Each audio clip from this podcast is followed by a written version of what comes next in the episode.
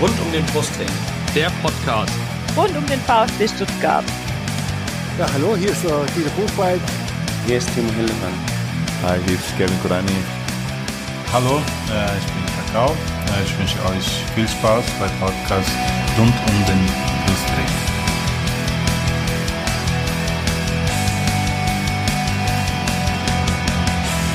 Herzlich willkommen zum Podcast rund um den Brustring. Mein Name ist Lennart. Mein Name ist Tom. Und dies ist Folge 45 unseres Podcasts. Und zu Folge 45 haben wir uns einen Gast eingeladen, nachdem wir zuletzt keinen Gast haben. Das ist diesmal Sebastian vom Vertikalpass, bei Twitter bekannt als Ed, Ed Butze. Äh, herzlich willkommen, Sebastian. Schönen guten Abend. Schön nach äh, zweieinhalb Jahren, glaube ich, sind jetzt äh, wieder, wieder hier zu sein. Genau. Hallo. Du, genau, du warst, du sprichst es an, du warst im Februar 2016, ich habe nochmal nachgeschaut. Äh, warst du das letzte Mal bei uns zu Gast in Folge 6. Äh, und wir hatten gerade im Vorgespräch schon mal kurz drüber gesprochen, ähm, was damals das Thema war. Magst du es nochmal wiederholen, was wir, worüber wir damals gesprochen haben? Ich habe es mir nämlich nicht mehr auf dem Schirm gehabt. Genau, nee, wir haben uns damals ähm, getroffen und haben gesprochen über den sensationellen Rückrundenauftakt unter ähm, Jürgen Kramny nach äh, zwei Siegen gegen Köln und wir haben dann äh, Köln und Hamburg, äh, Hamburg 2 zu 1 Heimsieg äh, mit dem äh, Tor in der 88. Minute äh, von Krawetz und wir haben dann wahrscheinlich besprochen, ich habe jetzt nicht mehr reingehört, ich habe mich nicht getraut, besprochen, äh, welche, welche Höhen wir unter Kramny noch äh, erreichen werden. Ja, wie die Saison 2016, 2017 in der Bundesliga für den VfB laufen wird.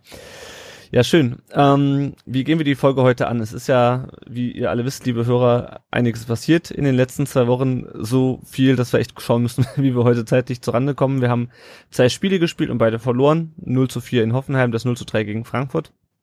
Äh, die werden wir beide besprechen. Äh, nicht so wahnsinnig, wahnsinnig ausführlich, denn wir werden uns im Anschluss ein bisschen auf Spurensuche begeben und uns fragen, warum hier eigentlich beim VfB Cup mal wieder alles komplett den Bach runter zu gehen scheint. Ähm, da werden wir verschiedene Ansätze diskutieren, die momentan so durch die Gegend schwirren. Und wir reden natürlich auch über Jürgen Dienstmann, Guido Buchwald und Oliver Trust.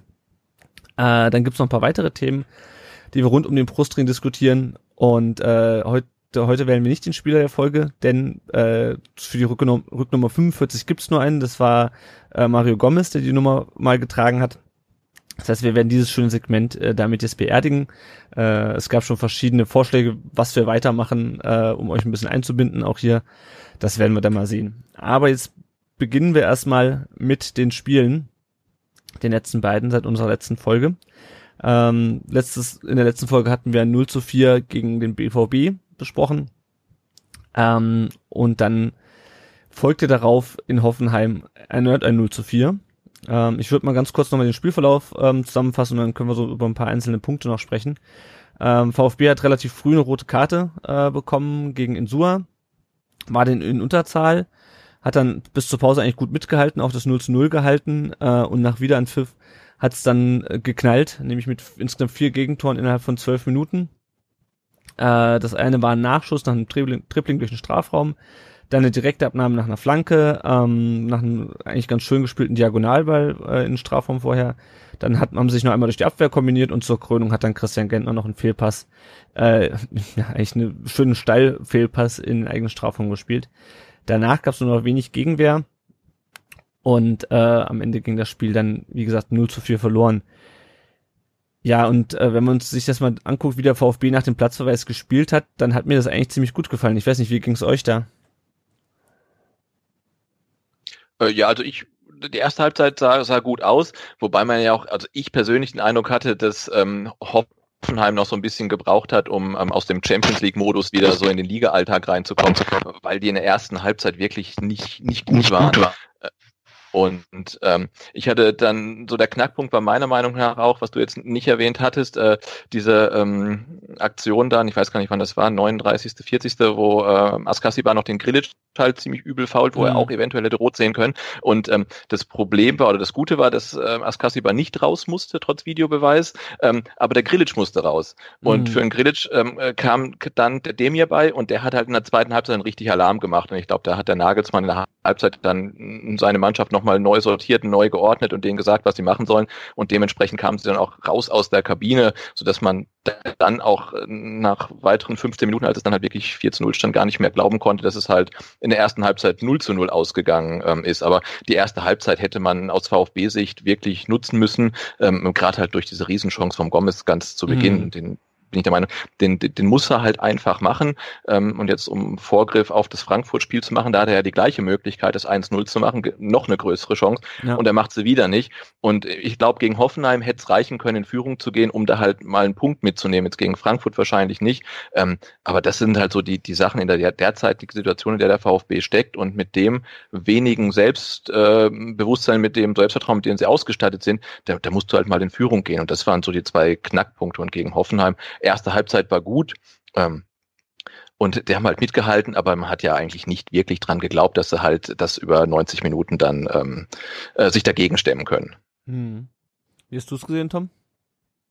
Ja, ähnlich. Also ähm, erste Halbzeit fand ich in Ordnung. Ähm, ob das jetzt an der Schwäche von Hoffenheim lag, keine Ahnung, ehrlich gesagt. Ähm, sah aber ganz gut aus. Die rote Karte ist halt wieder, ja, musste geben, glaube ich. Und ich glaube, da brauchen wir auch nicht drüber diskutieren. Und dann hast du eigentlich halt in der, keine Ahnung, achten Minute schon wieder ein Alibi. Also dann machst du das die erste Halbzeit gut, dann fängst du halt eine Kiste und dann fliegst du wieder komplett auseinander, wie es dann halt irgendwie nur in so einer Situation passiert gefühlt. Also wenn, wenn man halt die letzten Spiele betrachtet, wird mir schon etwas Angst und Bange. Also ist schon einfach krass, wie viele Gegentore ähm, es geht nach vorne einfach relativ wenig, finde ich. Und ähm, ja, wir gehen einfach auf dem Zahnfleisch momentan. Psychisch und ähm, ja, tatsächlich auch dann von der Mannschaft. Da, da kann halt auch einfach nicht mehr viel von außen kommen, weil äh, viele Verletzte, das ist jetzt gerade der Rundumschlag fällt mir auf, aber das ähm, ja, es ja, ist, äh, dahin, es gibt echt wenig, wenig Positives, muss ich sagen. Und die, mhm. die erste Halbzeit Hoffenheim fand ich in Ordnung. Ähm, ja, ich fand Frankfurt auch eigentlich gar nicht so schlecht, das Spiel bis zu einer gewissen, naja, bis zum 1-0, bis zum 1-0, sprich für elf Minuten lang. Ja. Ähm, ja, aber also fairerweise muss man schon sagen, es gibt nicht arg viel, was man positiv sehen kann momentan. Ja, ja das war ja genau das, warum ich das angesprochen habe, weil ich mich gefragt habe, ob das, was wir in der ersten Halbzeit in Unterzahl gespielt haben, ob das ist der Fußball ist, den Weinziel eigentlich spielen lassen will, weil ich hatte schon das Gefühl, dass wir da äh, recht, recht offensiv spielen. Ähm, ich fand es auch gut, dass nach dem Platzverweis für Insua wir da nicht umgestellt haben, sondern er hat dann Tommy halt einfach in die Viererkette, in die Fünferkette hinten gezogen. Ähm, hat mhm. aber trotzdem ähm, weiter relativ offensiv gespielt. Es ist halt klar, das hat halt wieder nicht zu einem Tor gereicht. Ähm, ich fand auch eigentlich die Chance von Gomez relativ schon rausgespielt äh, mit dem mit dem Konter. Ähm, ja, aber ich habe mich halt so ein bisschen gefragt, ob das so der erste Lichtblick war, zumindest was die Spielweise unter Weinziel angeht, weil in den anderen Spielen in Dortmund war das Spiel ja quasi nach einer halben Stunde gelaufen. Da hast du dann auch nicht mehr viel von ähm, von dem gesehen, was er eigentlich machen will, glaube ich. Äh, und jetzt gegen Frankfurt war es halt auch wieder relativ schnell äh, vorbei, das Spiel. Und ähm, da frage ich mich halt, ob das so ein bisschen der, der Hoffnungsfunken ist, den wir momentan haben, dass so wie die Mannschaft in der ersten Halbzeit gegen, gegen Hoffenheim aufgetreten ist. Was ähm, sagt ihr denn zur, zur Aufstellung, die er gewählt hat? Er hatte ja in der in ähm, Dortmund, äh, gegen Dortmund hat er, glaube ich, mit einer Viererkette begonnen und hat dann in der Halbzeit umgestellt äh, auf eine Dreierkette, beziehungsweise Fünferkette halt mit den, mit den Flügelspielern. Ähm, diesmal auch in Sua links, äh, Maffeo rechts. Ähm, fand ich, also wie ist eure Meinung zu der, zu der Fünferkette? Haltet ihr das für einen guten Ansatz? ist natürlich schwierig bei den Ergebnissen jetzt, aber. Ja, aber ich denke grundsätzlich ist das was, was auf jeden Fall funktioniert. Man hat eigentlich, sage ich jetzt mal, starke, starke Innenverteidiger und hat auch ganz okay ähm, Außenspieler und das müsste eigentlich funktionieren, wenn die Spieler halt mal Normalform erreichen, ne? oder mhm. wenn sie halt sich nicht dann durch eine rote Karte gleich selbst äh, ähm, aus dem Spiel nehmen. Aber ich denke, ähm, wenn man mal Feo auf rechts spielen sieht, der hat jetzt äh, dann im Heimspiel gegen Frankfurt relativ viele Pfiffe bekommen und war auch brutal verunsichert, aber man hat gesehen, dass der Potenzial hat, der hat auch, auch, auch Tempo und, und geht auch nach vorne. Ähm, kann man drüber nachdenken, ob der nicht eine Position weiter vorne im Mittelfeld besser aufgehoben wäre. Ähm, aber so die, die Grundkonstellation finde ich, finde ich gut. Also das, das kann funktionieren. Tom, was meinst du? Äh, ja, sehe ich, sehe ich ähnlich. Es ist, ich finde es ein bisschen müßig, darüber zu diskutieren, weil so wie es gerade läuft, aber Mhm. grundsätzlich, ja, ich habe halt auch irgendwie den Eindruck, dass es nicht unbedingt an der Ausstellung und der Taktik liegt momentan. Ja. Also das, ich weiß auch nicht so genau. Das ist einfach zu viel Grundsätzliches, was da schief geht, gefühlt.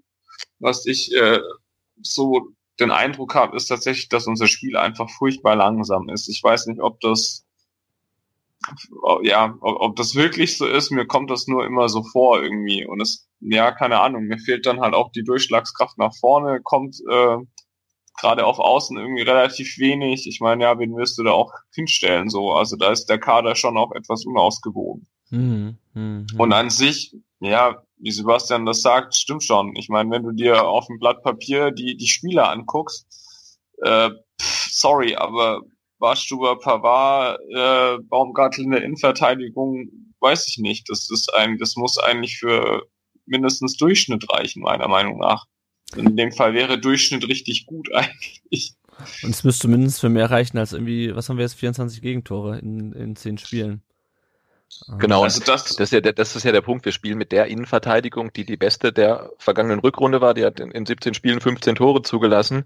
Ähm, und jetzt spielen die halt wirklich allesamt eine Grütze zusammen. Ne? Also ich habe irgendwie mal Kicker-Rangliste geguckt. Der, der, der Torhüter, der taucht der Zieler nicht in den Top 15 auf, weil er halt schon mehrere Tore verschuldet hat. Er hat auch wie gegen Düsseldorf brutal gut gehalten, aber er ist halt nicht konstant und das gilt für die Innenverteidiger genauso. Und jetzt kann man natürlich die, die Kaderplanung bemängeln, ähm, aber der Michael Reschke ist bestimmt nicht schuld, dass genau die gleichen Leute, die in, letzten Rück, in der letzten Rückrunde richtig gut gespielt haben, jetzt desolat auftreten. Das muss andere Gründe haben. Das ist ja so das grundsätzliche Problem, mh, dass wir in der aktuellen Situation nicht irgendwie ein isoliertes Problem haben, was es zu beheben gibt, sondern irgendwie gefühlt sind es 20, ne, die alle parallel kommen. Verletzungspech und zu dünner Kader und äh, Formkrise und dieses und jenes. Und ähm, das, man weiß halt nicht, wo man zuerst eigentlich anfangen soll, ähm, da zu reparieren. Hm, ja, da werden wir auch dann später noch drauf kommen. Ich weiß nämlich auch noch nicht so richtig, wo wir da anfangen sollen, ähm, zu, drüber zu diskutieren. Selber reparieren können wir es leider nicht. Ähm,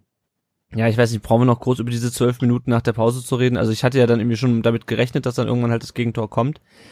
Ähm, die Art und Weise, wie es gefallen ist, also dass er sich dann so durch den Strafraum durchwurstelt, schießt, ähm, Ball prallt nach vorne ab und dann der Nachschuss geht rein.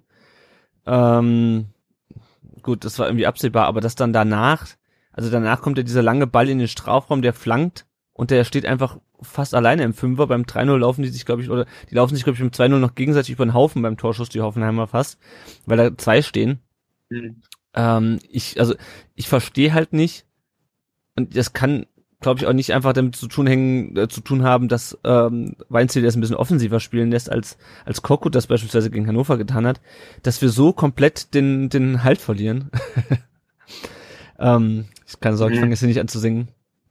Ähm, dass wir so komplett auseinanderfallen da und keiner da, ähm, keiner sich da irgendwie dagegen stemmen kann. Also ich meine, klar, das kann mal passieren, aber zwei Spiele hintereinander, wo du wirklich innerhalb von kürzester Zeit so komplett zerschossen wirst, ich, also, ich, ich verstehe es einfach nicht.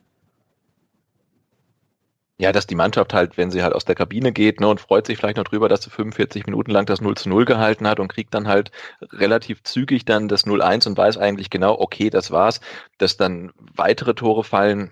Ja, also kann man ihr wahrscheinlich gar nicht, gar nicht wirklich verdenken. Ähm, aber allein schon, wie das, äh, das, das 1-0 dann für Hoffenheim fällt, also dass der, ich weiß gar nicht, der, Rice Nelson äh, heißt der, glaube ich, ne, Mhm. dass der halt einen, äh, einen der Innenverteidiger ausspielt und so alt aussehen lässt, okay, aber er spielt, glaube ich, alle drei aus, ne? Ja, ja. Und Mhm. das, das, nee, das, das kann halt irgendwie nicht sein. Also, ähm, und das zieht sich ja so durch. Also, die, die, wie die anderen Tore gefallen sind, entweder selbst vorbereitet oder halt dabei zugeguckt. Und die Liste kann man ja eigentlich gegen Frankfurt dann so weiterführen, wo die Tore dann ähnlich dann fielen. Ne? Also, das, Ja. ähm, und da ist man dann wirklich sprachlos. Ne? Da fragt man sich, da ist, äh, da spielt ein Weltmeister, ein, äh, ich sag mal, altinternationaler und ein U21-Nationalspieler, die in der letzten Liga gezeigt haben, dass sie richtig gut verteidigen können. Und dann fallen halt solche Tore wie am Fließband. Ähm, und ich glaube, ich befürchte halt, dass da halt der Trainer äh, genauso äh, ratlos ist ähm, wie wir. Hm, ja. Hm. Ja, ich glaube, da können wir dann auch gleich bei dem Frankfurt-Spiel noch weitermachen. Eine Sache wollte ich noch diskutieren. Ähm, Tom, du hast vorhin gesagt, die rote Karte für Insua, da brauchen wir eigentlich nicht zu diskutieren. Ich fand sie überzogen, muss ich ganz ehrlich sagen. Also, ich weiß nicht, klar hat er den, den Fuß da im Gesicht, äh, der Hoffenheimer. Ähm, auf der anderen Seite finde ich, so eine Szene habe ich schon tausendmal gesehen irgendwie äh, beim Fußball und da gibt's dann, das ist eine klare gelbe Karte, gar keine Frage, ja. Ähm, hohes Bein und, und äh, vielleicht auch äh, gefährliches Spiel, aber da nach acht Minuten irgendwie, ohne dass er vorher einen Foul bekommen hat, eine rote Karte zu zeigen. Und was mich ja besonders aufgeregt hat an der Szene ist, dass der Schiedsrichter ja zuerst mal gar nichts gezeigt hat. Der hat das gesehen, hat gepfiffen, ist hingelaufen, hat sich um den verletzten Hoffenheimer gekümmert, hat aber keine Karte gezeigt. Und dann erst hat sich der Videoassistent eingeschaltet und hat gesagt, äh, hier guckt das nochmal an und dann hat er rot gezeigt. Also auch vom, vom Ablauf her, ähm, abgesehen davon, dass ich finde, das war keine rote Karte. Ähm, ich weiß nicht, wie, wie habt ihr den Ablauf auch von dieser, von diesem Platzverweis empfunden?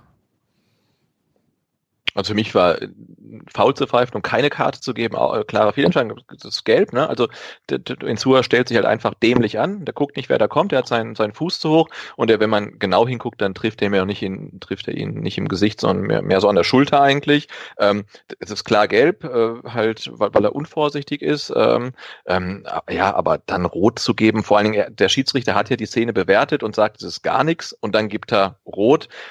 Also ja, ich bin eh jetzt kein großer Freund äh, vom Videoschiedsrichter, ohne jetzt das Fass aufmachen zu wollen, aber ähm, das fand ich dann auch einfach in der Situation nicht angemessen. Also er hat es bewertet und dann guckt er sich nochmal an und kommt zu einer komplett anderen Entscheidung. Ähm, fand ich ähm, auch überzogen in dem Fall. Und klar soll man, sagt man ja, naja, wenn das, wenn er in einer er, er muss die Szene in der achten Minute genauso bewerten wie in der 88. Mhm. Aber mit so ein bisschen Fingerspitzengefühl. Ich glaube, er hatte ja zu dem Zeitpunkt noch kein einziges Mal gepfiffen mhm. und gibt dann gleich mit der mit dem allerersten Foul gibt er dann rot. Das ist halt das ist halt einfach nicht gut. Mhm. Tom, was meinst du? Ja, haben wir dich überzeugt jetzt? ja, nee, ist, ist schon richtig. Ich, ja, wir brauchen jetzt nicht über den Videoschiedsrichter anfangen, aber das ist halt auch müßig, drüber zu diskutieren irgendwo. Mhm. Also das ist halt wieder. Es hat auf jeden ich, Fall. Ich finde, man kann sie geben. Ihr habt auf jeden Fall recht, dass es äh, jetzt nicht die glasste rote Karte der Welt war, gerade auch mit der Story und dem Videoschiedsrichter, aber ja. Es passt halt ganz gut in die allgemeine Es, es passt einfach rein. total ja, perfekt genau. rein. Ja. ja, ohne jetzt auch zu, zu lang auf den Videoschiedsrichter eingehen zu wollen, hatte ich halt so ein bisschen das Gefühl, äh, dass er am Anfang gar keine Entscheidung trifft, weil er sich denkt, naja, Köln guckt sich das eh an.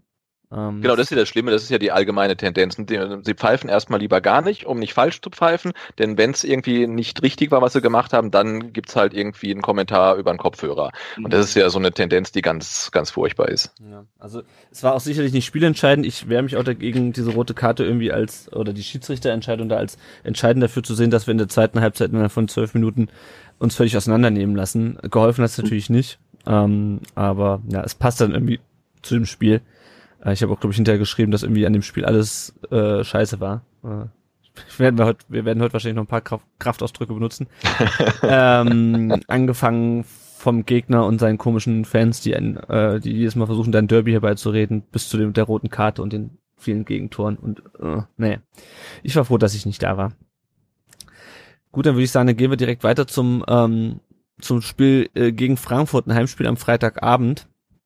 Äh, Stadion war fast ausverkauft und trotzdem kriegen wir dann nach fünf Minuten äh, schon das erste Gegentor, was dann zum Glück aber abgepfiffen wird wegen Abseits, äh, was es auch war. Aber auch da hat man irgendwie schon so ein bisschen gesehen, äh, da war es glaube ich Bartstube, der dann wieder nicht hinterherkam. Äh, sechs Minuten später kam dann trotzdem das 1 zu 0. Ähm, das war dann Nachschuss von Haller. Ähm, was mich richtig aufgeregt hat, war das 2-0 äh, von äh, Rebic. Da kommt ein Schuss aufs Tor, Zieler wehrt ihn zur Seite ab und dann kann der Jovic, was glaube ich, kann dann da rausjoggen an den Strafraumrand, nimmt sich den Ball, flankt den rein und der Rebic steht völlig alleine am Fünfer und äh, kann den Ball reinköpfen und das 3-0 war dann auch ein, ähm, ein Kopfball nach einer Flanke in der zweiten Halbzeit. Äh, ja, keine Ahnung. Also ich klar, das waren alles, alles schwere Gegner, Dortmund, Hoffenheim und auch Frankfurt. Dass die offensiv gefährlich sind, das haben wir ja spätestens bei deren Spiel gegen Düsseldorf gesehen, aber es war irgendwie wieder, ich verstehe nicht, warum man es dem Gegner dann so leicht macht. Also ich, mir fällt schwer, in dem Frankfurt-Spiel irgendwas Positives ähm, mhm. zu finden. Ich weiß nicht, wie es euch geht. Ja, Dito. Ja, ähnlich halt. Ne? Also war für den neutralen Zuschauer sicherlich ein schönes Erlebnis, wenn er im Stadion war. Ausverkauf, Flutlicht, äh, äh, viele Tore leider auf der falschen Seite, ähm, gute Stimmung ähm, bei den Frankfurtern, äh, guter Gästeblock. Ähm, ja, aber schwierig. Ne? Also was mich auch da wieder so geärgert hat wie gegen Hoffenheim. Ähm, also ich sitze im Block 47, das ist halt ungefähr ähm, Eckfahnenhöhe. Mhm. Ähm, und dann hatte auf der entfernten Seite halt dann ist das Abseitstor für Frankfurt gefallen, dann war die Stimmung her, weil jeder dachte, okay, jetzt geht's wieder genauso los, war die Stimmung im Keller und dann wurde sie langsam wieder besser. Dann hat ja ähm, an der Eckfahne dann ähm, Publikumsliebling Kostic hat er den Maffeo ziemlich übel ähm, umgedreht, hat Geld bekommen, hätte man vielleicht auch über mehr diskutieren können, also das war schon äh, ziemlich grenzwertig. Ähm, und da war die Kurve da, da war das ganze Stadion da und da war halt wirklich äh, Stimmung. Ja. Und und kurze Zeit später äh, ähm, flankt dann ja eben jener Maffeo ungefähr von genau dort ähm, auf den Gomez. Und ich sitze halt genau in der Verlängerung. Und du hast halt genau gesehen, wie, wie, wie geil diese Flanke butterweich halt genau da hinkommt, wie sie hinkommen muss. Du siehst, dass Gomez im genau perfekten Moment hochspringt und du warst eigentlich schon bereit zum Jubeln. Er, er setzt dann ja auch gegen die Laufrichtung des Keepers eigentlich richtig und, und, und köpft halt einfach einen halben Meter nebens Tor. Und das, das kann halt nicht sein, weil ich glaube, gegen Frankfurt hättest du auch nicht gewonnen äh, oder einen Punkt geholt, wenn der 1 in Führung gegangen wärst. Aber wenn du es geschafft hättest, ja, nicht, ja. dann hätte das Stadion halt Kopf gestanden. Ne? Da wäre Euphorie pur gewesen. Und also in meinen Augen ist halt den Kopfball daneben zu setzen genauso schlimm, als wenn Zieler irgendwie einen, äh, einen Torwartfehler gemacht hätte, der zum 0 zu 1 führt. Also den Ball musst du einfach machen, wenn halt schon den Hoffenheim hast liegen lassen, weil dann wärst du da gewesen. Das wäre genauso der Moment, den der VfB vielleicht mal gebraucht hätte. Ähm, und, und danach, als dann das 0 zu 1 fällt, ist dann klar, okay, dann kannst du eigentlich nach Hause gehen. Ne? Also und die um mich rum, ähm, die sind dann, glaube ich, so ab der ab 0-2 dann auch nach Hause gegangen, mhm. einfach, weil du weißt, der VfB wird es nicht schaffen. Die kommen nicht zurück, schaffen sie gerade einfach nicht. Ja. ja, vor allem, mein Gomez stand ja wirklich fast am, an der 5-Meter-Linie. Also der hatte ja mehr Tor vor sich als, als Nicht-Tor sozusagen. Und wie man den dann noch vorbeisetzen kann. Ähm, ja, und das war's dann auch schon wieder. Özcan hat dann noch ein Abseitstor gemacht. Ähm, aber das war's auch schon wieder mit, mit der Offensive. Ähm, ja, du hast es schon gerade angesprochen, Mafio äh, von Kostic abgeräumt nach der Flanke, wo ich auch ganz ehrlich sagen muss, das ist auch dunkelgelb. Ja? Also wenn man ja. der Woche vorher in Sua rot gibt, dann der Ball war lang weg, also der hat den, der flankt den Ball und im nächsten Moment rauscht ihm Kostic da rein, natürlich direkt vor der Kurve. Ähm, ja, und dann Özcan wurde eingewechselt zur Halbzeit und musste dann äh, in, der fünf, in der 85. glaube ich wieder raus. Ähm, ist auch jetzt verletzt. Ja, es kam wieder alles zusammen. Ähm, das, was eigentlich noch am, am ähm, beredenswertesten an diesem Spiel ist, ähm, war das, was in der zweiten Halbzeit in der, in der Kurve passiert ist. Also ich war selber drin, deswegen kann ich es nur von innen beurteilen. Äh, und zwar hat sich der äh, Unterrang äh, der Cannstatter Kurve, ich glaube direkt mit Anpfiff der zweiten Halbzeit oder als dann, als man dann gesehen hat, dass die in der zweiten Halbzeit genauso ein Stiefel weiterkicken, äh, Richtung Oberrang gedreht und hat angefangen, äh, Wechselgesänge mit dem Oberrang äh, zu singen ähm, und sich sozusagen gegenseitig anzusingen, anstatt sich Richtung ähm, Richtung Spielfeld zu drehen. Ähm, auch halt die ganz normalen Gesänge, also schon Anführungsrufe, aber es war halt eher ein Wechselgesang mit dem Oberrang. Äh, das wurde dann natürlich so interpretiert, dass sich dass auch die Treuesten der Treuen vom VfB abwenden. Ähm, und es ist natürlich irgendwie ein Statement, wenn man äh, sich äh, vom Spielfeld wegdreht. Ich fand es aber eigentlich ganz, ich fand eigentlich, das war eigentlich das Beste äh, an dem ganzen Spiel, weil es hat unglaublich Spaß gemacht angesichts der der sportlichen Situation. Jetzt weiß ich aber nicht, wie das von außen gewirkt hat. Sebastian, ähm, wie sah das denn von euch aus? aus? Also ich, ich sitze ja wirklich dann, also mein, auf, auf unserem ähm, Vertikalplatz auf der Karte steht noch ähm, Cannstatter Kurve drauf, mhm. ähm, aber wir sitzen halt so, so, so halt an der Eckfahne äh, und ich muss äh, gestehen, ich habe das nicht gemerkt. Also so, mhm. ne? Weil so, solange die Geräuschkulisse da ist und du aufs Feld guckst, ähm, merkst du das nicht. Also ich habe es erst wirklich hinterher gelesen, ähm, dass sich ähm, die Kurve halt umgedreht hat.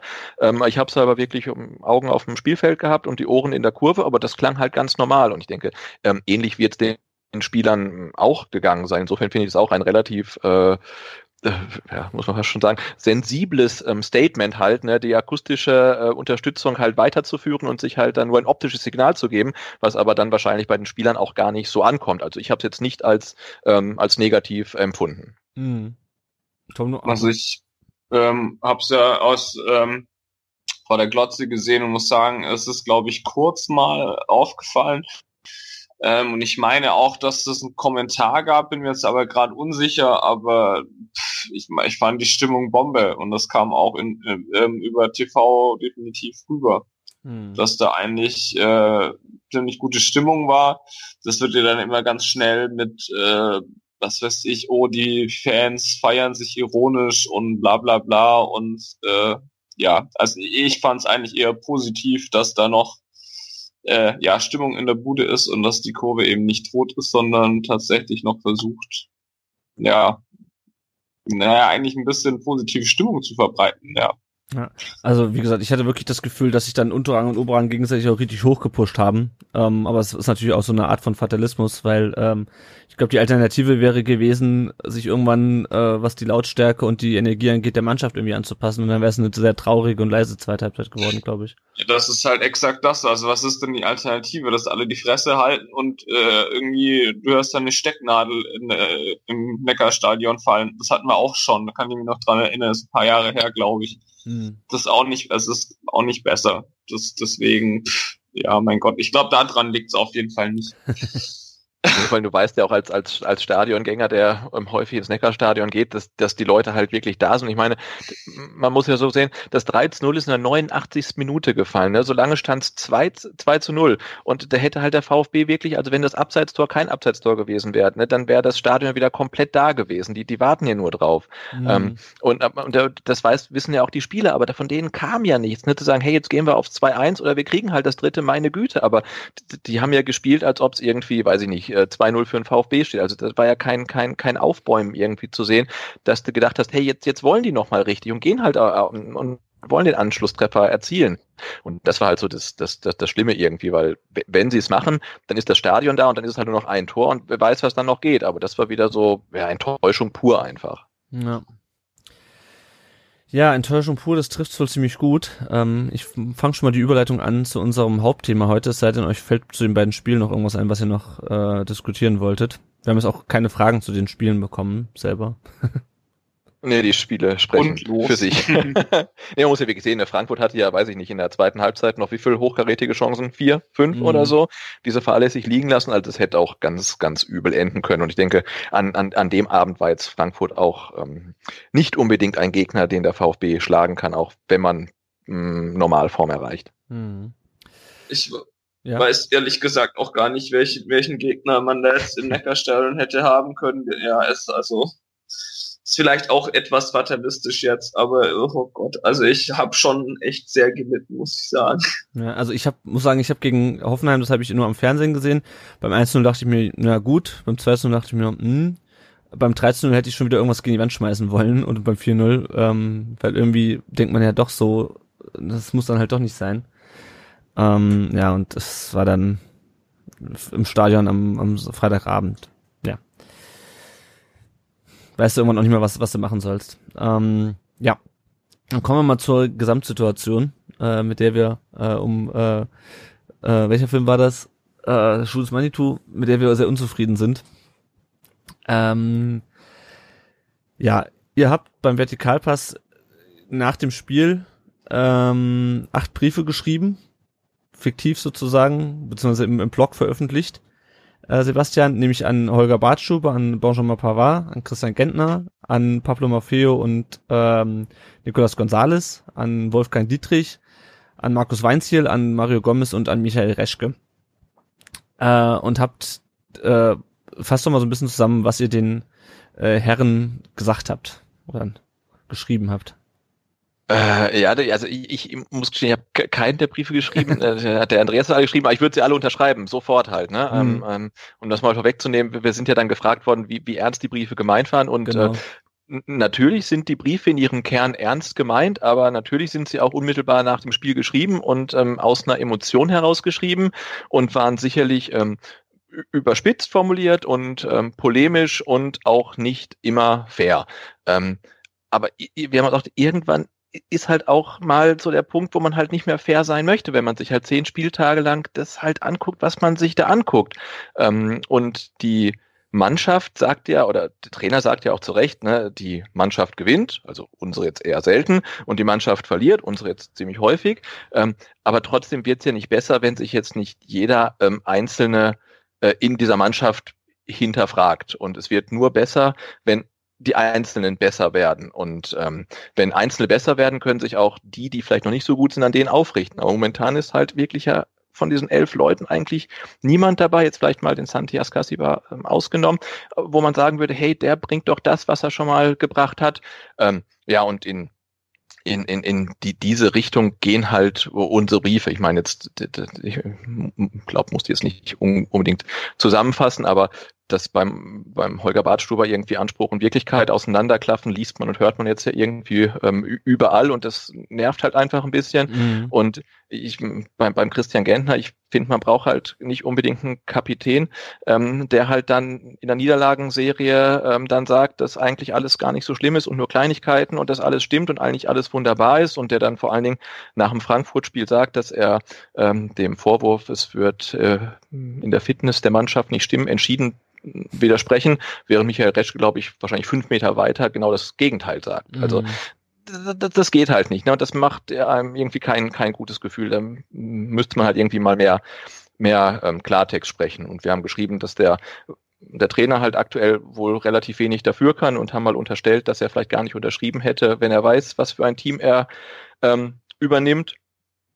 Und was wir auch geschrieben haben, was dann vielleicht wirklich so das war, was ähm, am, am, am wenigsten realistisch ist, dass der äh, Benjamin Pavard vielleicht in der Winterpause lieber gehen sollte, damit wir das Geld haben und er sich irgendwo anders weiterentwickeln kann, äh, weil man ja aktuell sieht, dass er halt auch irgendwie weit, weit, weit unterhalb seiner Möglichkeiten spielt und lustlos wirkt und das alles für ihn ähm, nicht, nicht gut ist. Mhm. Ähm, ja, das war so der Tenor von, von, von einigen Briefen. Und wir haben natürlich auch einen positiven Brief gehabt, der ging dann halt an ähm, Nicolas González und Pablo Maffeo, weil man echt sieht, die Leute, die beiden, die bemühen sich und die wollen und äh, kriegen es halt noch nicht so auf den Rasen und sind nicht clever genug. Ähm, aber das, das sind halt welche, die, die können mal gute werden, aber leiden halt natürlich aktuell brutal unter der, unter dem Misserfolg. Hm. Ja, und anhand der Vielzahl der Briefe sieht man irgendwie auch, finde ich, dass es halt nicht nur den einen Grund gibt, warum es gerade ähm, schlecht läuft. Ähm, ich merke das ja auch irgendwie in den letzten, in den letzten Wochen, wenn ich mit Leuten diskutiere, äh, sei es online oder offline. Ähm, es ist irgendwie nicht nur der eine Grund und ähm, wir werden sicher, sicherlich heute auch nicht die Lösung dafür finden, warum es beim VfB so schlecht läuft. Ähm, der Ricky hat neulich, neulich in seinem Podcast, glaube ich, gesagt, er ist auch ein bisschen mit, seinem mit seinem Latein am Ende. Ähm, aber es gibt so ein paar Erklärungsansätze, die sicherlich alle so ein bisschen gemeinsam reinspielen äh, und die, die wir heute vielleicht mal ein bisschen andiskutieren können. Ähm, genau, die Frage von der Corona haben wir damit auch ähm, beantwortet, wie ernst eure Briefe gemeint waren, ob Pavard wirklich gehen soll und wie klick und like geil äh, ihr eigentlich seid. Das hatten wir kurz im Vorgespräch auch schon. Äh, dass natürlich äh, in so einer Krise die Emotionen auch bei den Lesern äh, und Hörern bei uns ja auch ähm, äh, hochkochen. Ähm, ja, erstes Thema, ähm, über das ich gern sprechen würde, ist das Thema Kondition. Ähm, um mal kurz neutral zusammenzufassen, was da der Vorwurf ist, ist, ähm, dass Korkut in der Vorbereitung nicht genügend auf Kondition gesetzt hat ähm, oder auf die Fitness.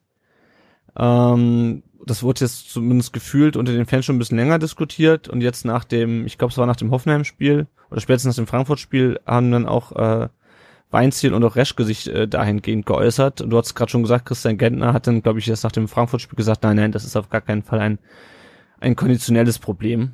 Ähm, und dazu passt halt auch, dass man das Gefühl hat, die Mannschaft ist ähm, mental angeschlagen. Ähm, wie seht ihr das, bevor wir gleich noch zwei Sprachnachrichten zu dem Thema uns zu hören? Aber grundsätzlich, habt ihr das Gefühl, dass der Mannschaft die Kondition fehlt? Also ich, also ich denke halt, dass das, bei, das sind Profisportler und ähm, das heißt, körperliche Fitness ist die Grundlage von allem. Mhm. Und wenn da halt auch nur, äh, wenn alle auf 100 Prozent sind, der VfB jetzt halt nur auf 98, dann fehlt was. Und wenn die halt dann merken, hey, körperlich, da fehlt halt was, dann ist es natürlich auch schnell Kopfsache. Dann werden vielleicht deswegen Spiele verloren. Und dann hast du halt irgendwie auch im Kopf, du bist körperlich unterlegen. Ähm, und, und dann ja, werden vielleicht auch die Beine dann schneller schwer. Ähm, aber mhm. mittlerweile scheint es ja wirklich offiziell zu sein, weil das ja heute auch der Markus Weinzel in der Pressekonferenz mehr oder weniger bestätigt hat, dass man halt so Defizite nicht von heute auf morgen abstellt, sondern es halt ein paar Wochen dauert.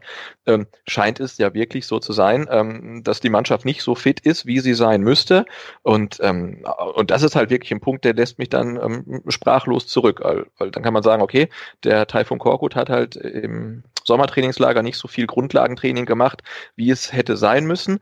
Ähm, aber dann ist ja die Frage, gibt es im ganzen Verein niemanden, der das kontrolliert, weil du kannst ja Fitnesswerte mehr oder weniger mathematisch in Echtzeit überwachen. Die machen Laktatmessungen, die gehen, ähm, da, da wird Sauerstoffsättigung gemessen, ähm, Leistungswerte genommen, man kann das ja wirklich messen. Und es kann ja nicht sein, äh, dass man am zehnten Spieltag dann feststellt, oh, jetzt ist die Mannschaft aber irgendwie gar nicht so fit, wie wir dachten. Also dass da halt aus dem Trainerteam keiner was sagt, dass da drumherum niemand ist. Und wir haben jetzt ja mit, mit Holger Bartstuber, Mario Gomez, Christian Gentner und Robert Ziele auch so ein paar Leute, die schon so die ein oder andere Vorbereitung mitgemacht mhm. haben ähm, und die das, denke ich, auch einschätzen können. Ähm, und dass da niemand dann die, die Reißleine zieht oder irgendwie ein Signal nach oben gibt und sagt, hey, hier stimmt was nicht, ähm, das finde ich ähm, ziemlich erschreckend. Mhm. Ähm, ich habe nebenher heimlich recherchiert ähm, und habe nämlich mal nach der Laufleistung gesucht. Ähm, die war in der letzten Saison waren wir im Mittelfeld auf Platz 10 äh, ich habe die Zahl jetzt gerade nicht mehr im Kopf, ich glaube um die 4000 Kilometer insgesamt über 34 Spiele. Ähm, momentan sind wir tatsächlich auf Platz 17. Mhm.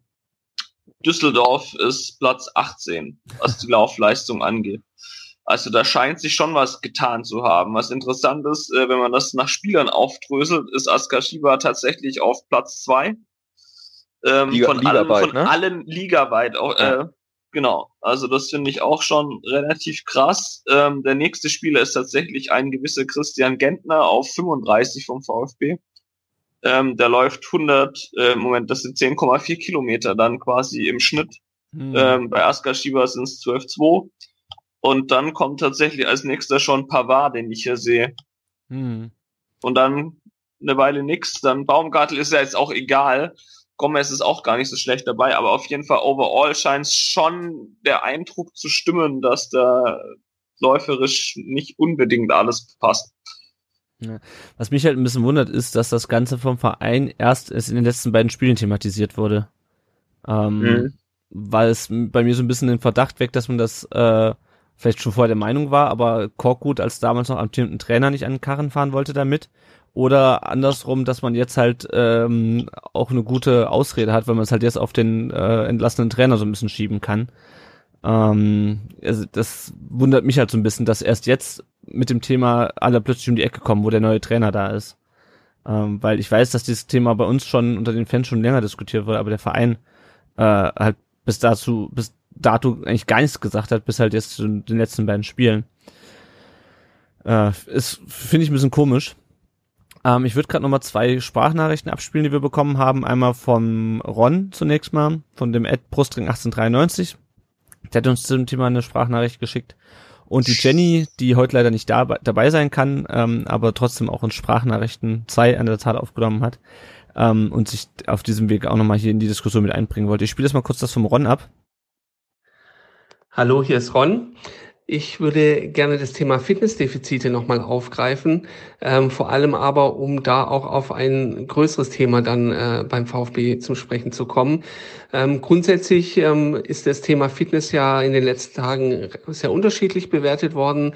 Ähm, Gente sagt äh, in einem Statement, nee, wir haben damit kein Problem. Ähm, Reschke sagt äh, in, in seinem Statement, ja, wir haben ein Problem. Ähm, auch im Umfeld ist es ja diskutiert worden, auch nicht erst seit gestern. Ähm, dazu kam dann noch die Diskussion, ob das ähm, tatsächlich äh, so ein relevanter Faktor ist oder ob es vielleicht auch eher ähm, ja, eine, eine Ausrede ist, den man der Mannschaft jetzt wieder geben kann für ihre Leistungen. Wobei ich da denke, dass ähm, das einer der Faktoren ist, wenn nicht der Faktor, aber einer der Faktoren. Und ähm, ich mir dann halt auch die Frage stelle, wie es eigentlich überhaupt dazu kommen konnte. Weil in einem Verein, in dem die zuständigen Personen ihr Geld damit verdienen, auf solche Dinge zu achten und sie auch zu verhindern, ähm, darf das ja eigentlich nicht passieren. Ja, also eine gewisse Richtlinienkompetenz von einem Trainer hin oder her. Ähm, es gibt genug Leute drumherum, die ähm, die da drauf schauen und die eigentlich erkennen müssen, ähm, dass da was nicht passt ähm, im Vergleich zur Vorsaison oder auch aufgrund langjähriger Erfahrung, sei es ähm, im Funktionsteam, aber sei es auch in der Mannschaft. Das ist offensichtlich nicht passiert. So ähm, kann man auch die letzten Aussagen von Markus Weinzel interpretieren. Und da stellt sich natürlich die Frage, ob das eigentlich äh, nicht doch ein, ein totales Systemversagen ist, äh, was man da auch äh, beobachten musste beim VfB. Ähm, und ähm, inwieweit ähm, man da eben auch nochmal ja, in Frage stellen muss, ob denn da äh, die richtigen Leute am richtigen äh, Platz sitzen, um, um ihre Aufgaben da zu erfüllen. Ähm, ja, würde mich mal interessieren, wie ihr das Ganze einordnet und wie ihr das seht. Ich bin gespannt. Ciao. Ja, das hatten wir gerade auch schon so ein bisschen angesprochen, äh, wie das eigentlich sein kann heutzutage, dass keinem irgendwie auffällt, dass die Mannschaft äh, ein Fitnessproblem hat. Ähm, ja, ich weiß es nicht. Ich weiß nicht, wie, wie seht ihr es? Äh, kann es überhaupt sein, dass die Mannschaft angesichts der ganzen äh, Fitnesstraining, was wir alles haben, dass, dass, dass wir so da so mit so einem Problem in die Saison reingehen und keiner merkt es irgendwie? Ich meine, Fitnessproblem, also ja, kann ja schon sein, aber es geht ja dann auch eher drum, an was es liegt. Also es muss ja nicht unbedingt sportliche Gründe haben, keine Ahnung. Ich meine, wenn, ja, wenn es wenn es nicht läuft, dann werden die Beine schon schneller schwer. Also ich glaube, das ist am Ende, ist es jetzt eine psychische Geschichte. Da, da, da fehlen einfach die letzten zehn Prozent oder fünf Prozent von mir aus. Ich glaube ehrlich gesagt gar nicht, dass das so furchtbar viel ist, ist mal rein auf die Fitness bezogen. Ähm, ja, ich meine, wenn du im x-ten Spiel jetzt dann auch äh, tatsächlich Spielpech hast, und das haben wir definitiv momentan meiner Meinung nach, das ist sicherlich nicht äh, der einzige Grund, warum es so schlecht läuft, bei Gott bewahre. Aber wenn du da mal ein 1-0 schießt oder was, dann bin ich überzeugt davon, dass die Laufwerte auch besser werden, weil das einfach Dinge freisetzt. Da hast du halt Bock. Und ja, das sind Profis, äh, aber im, ja, am Ende sind es dann halt doch auch einfach wieder elf Menschen, die auf dem Platz stehen, ähm, die sich irgendwie versuchen motivieren zu müssen. Und ähm, ich glaube, daran hapert es momentan. Hm. Was ich mich auch so ein bisschen frage, ist, ob ähm, vielleicht auch so ein bisschen umgekehrten Schuh draus wird, dass halt weil die halt mental so angeschlagen sind, dann eben auch die Beine schwer werden. Dass es nicht nur mal, nicht ja. nur unbedingt ein konditionelles Problem ist, sondern dass halt einfach ähm, die Kraft fehlt, wenn du halt schon wieder ein frühes Gegentor kassierst. Weiß ja, nicht, exakt. Könnte das auch ein Ansatz sein? Ich weiß nicht. Also ich, ich, ich sag mal, die, die mangelnde Fitness, so sie denn mangelt, ist sicherlich nicht ähm, der einzige Grund, warum der VfB 18. bzw. geteilter 17. ist. Äh, auf der anderen Seite ist halt eine hundertprozentige körperliche Fitness für einen Profisportler, das ist absolut basic. Ne? Also ja, ohne die musst du eigentlich gar nicht zur Arbeit kommen, weil das ist das Mindeste, was du, was du leisten musst. Alles andere wie Spielsysteme, wie Taktik, da, da kann man drüber diskutieren, aber ähm, körperliche Fitness, die kann man messen. Also die beim VfB werden Werte vergleichen können von vor einem Jahr zu jetzt, eine mhm. Laktatmessung, Sauerstoffsättigung, irgendwelche Belastungstests und die können die Werte einfach vergleichen. Und, und es kann nicht sein, dass die schlechter sind als im letzten Jahr, ohne dass es jemand merkt und frühzeitig merkt. Ne? Aber, ähm, aber ist das tatsächlich so? Also reden wir jetzt um, um die Laufleistung und dann reden wir tatsächlich um Fitnesswerte, weil Fitnesswerte sind wahrscheinlich eher nicht öffentlich. Was wir ja sehen, die, die sind nicht öffentlich, genau. Die Laufleistung letztendlich, weil wenn, wenn dann halt die Fitnesswerte passen, aber das nicht passt, was rauskommt, dann reden wir halt wieder von was anderem eigentlich. Genau. Ich meine, wenn man sich die Laufleistungstabelle anguckt, da sind die Bayern, glaube ich, immer ganz, ganz weit hinten, weil sie nicht ja. laufen müssen, weil sie so ein geiles Passspiel mhm. haben, ne? Oder ja. hatten. Ähm, Ne, die müssen nicht laufen, weil sie, weil sie gut genug waren. Ähm, aber jetzt mhm. ähm, so, sowohl der Korkut als auch der, der Weinziel haben, glaube ich, ein relativ laufintensives Spiel. Dafür musst du rennen. Und im Abstiegskampf musst du rennen. Das ist halt das A und O. Und du musst zumindest in der Lage sein. Und wahrscheinlich sind auch die Bayern in der Lage dazu zu rennen. Sie haben es halt nicht nötig. Ähm, ich rede jetzt nur über Fitnesswerte, die, die man nicht einsehen kann. Aber normalerweise sagt ja auch, wenn man die kritisiert, gibt es ja irgendjemanden beim Verein, der sagt, Moment, die Fitnesswerte waren alle top. Aber das mhm. sagt niemand mhm. wahrscheinlich, weil es nicht Sind. Ne? Ja.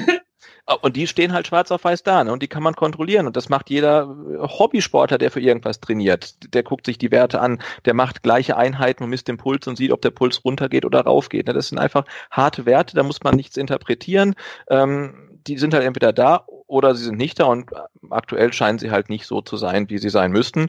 Und um da hinzukommen, dauert es halt Zeit und man muss halt trainieren. Deswegen sind sie im Trainingslager, wenn sie Testspiele machen, ja auch dann meistens irgendwie platt. Ähm, und das kann man sich natürlich im Ligabetrieb nicht leisten. Und deswegen wird das halt auch nicht von heute auf morgen gehen, ähm, da wieder hinzukommen, wo die Mannschaft sein müsste. Hm.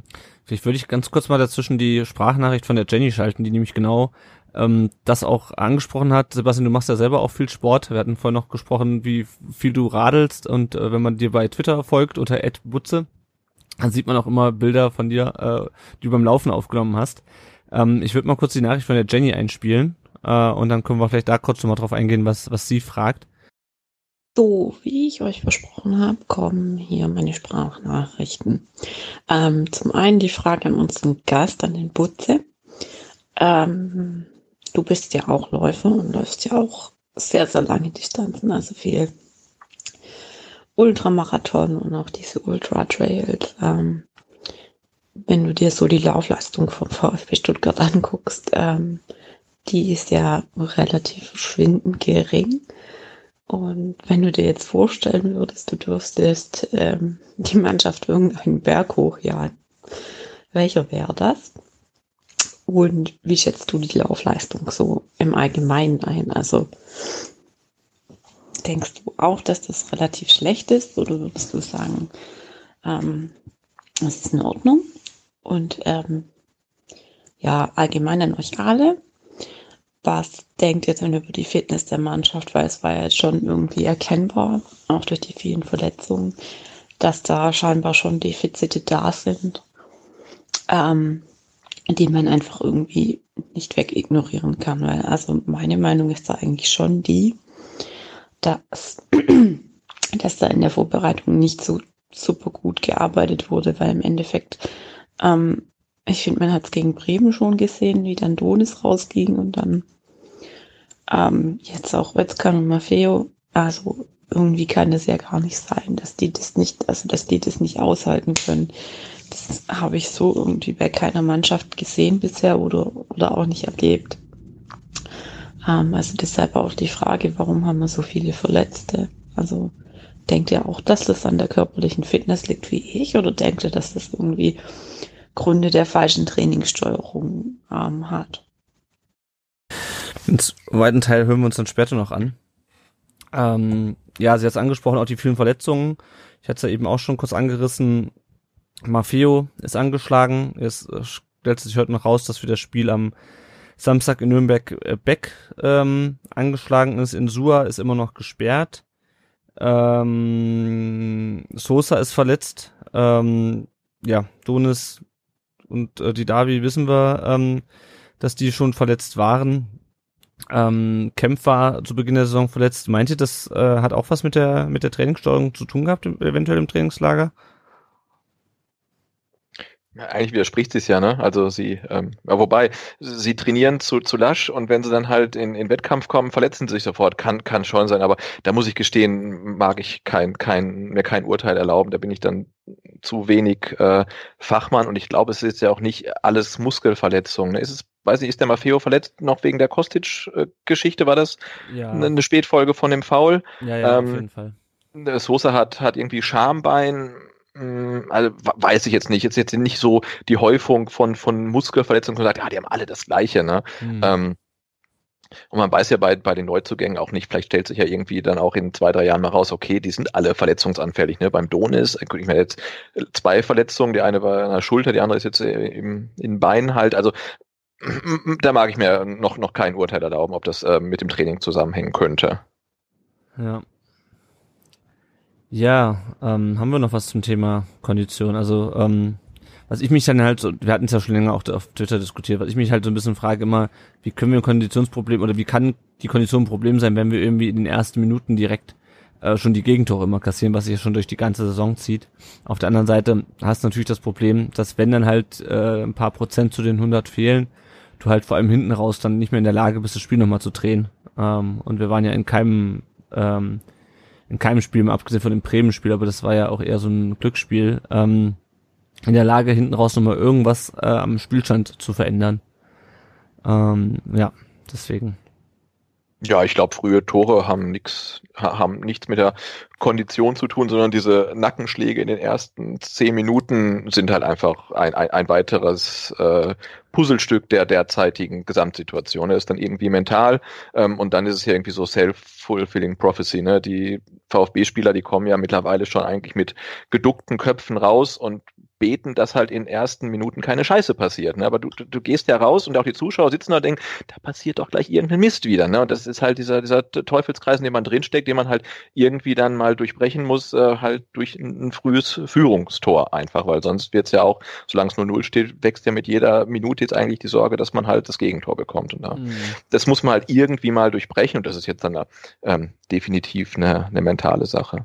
Hm. Was ich noch kurz sagen wollte, zur Sprachnachricht von der Jenny zur Laufleistung verglichen mit äh, äh, Ultramarathon-Laufleistung, äh, ist es natürlich, wenn man sich auf dann die zehn Kilometer so anguckt, äh, sieht das halt relativ nett aus und dann denkt man im ersten Moment, ja, das ist ja alles lächerlich. Ähm, ähm, ich spiele nicht wirklich häufig selbst Fußball, aber die zwei, drei, vier, fünf Mal im Jahr, wo ich es dann mache, äh, habe ich eigentlich nach fünf Minuten keine Puste mehr.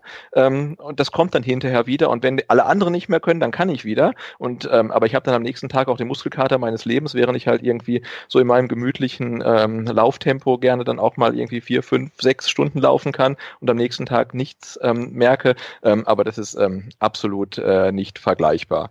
Und wenn ich aber die Mannschaft halt mitzunehmen auf irgendeinen gemütlichen Lauf. Äh, also ich würde dann wirklich vorschlagen, ähm, von Cannstatt halt hoch dann zur Grabkapelle und wieder runter. Das ist eigentlich eine relativ schöne Strecke. Sehr gut. Ja, was auch so ein bisschen angesprochen wurde, war also, dass natürlich das Thema Laufleistung an sich ähm, auch ein bisschen schwer zu interpretieren ist, weil, wie du sagtest, die Bayern laufen wenig, weil sie nicht so viel laufen müssen.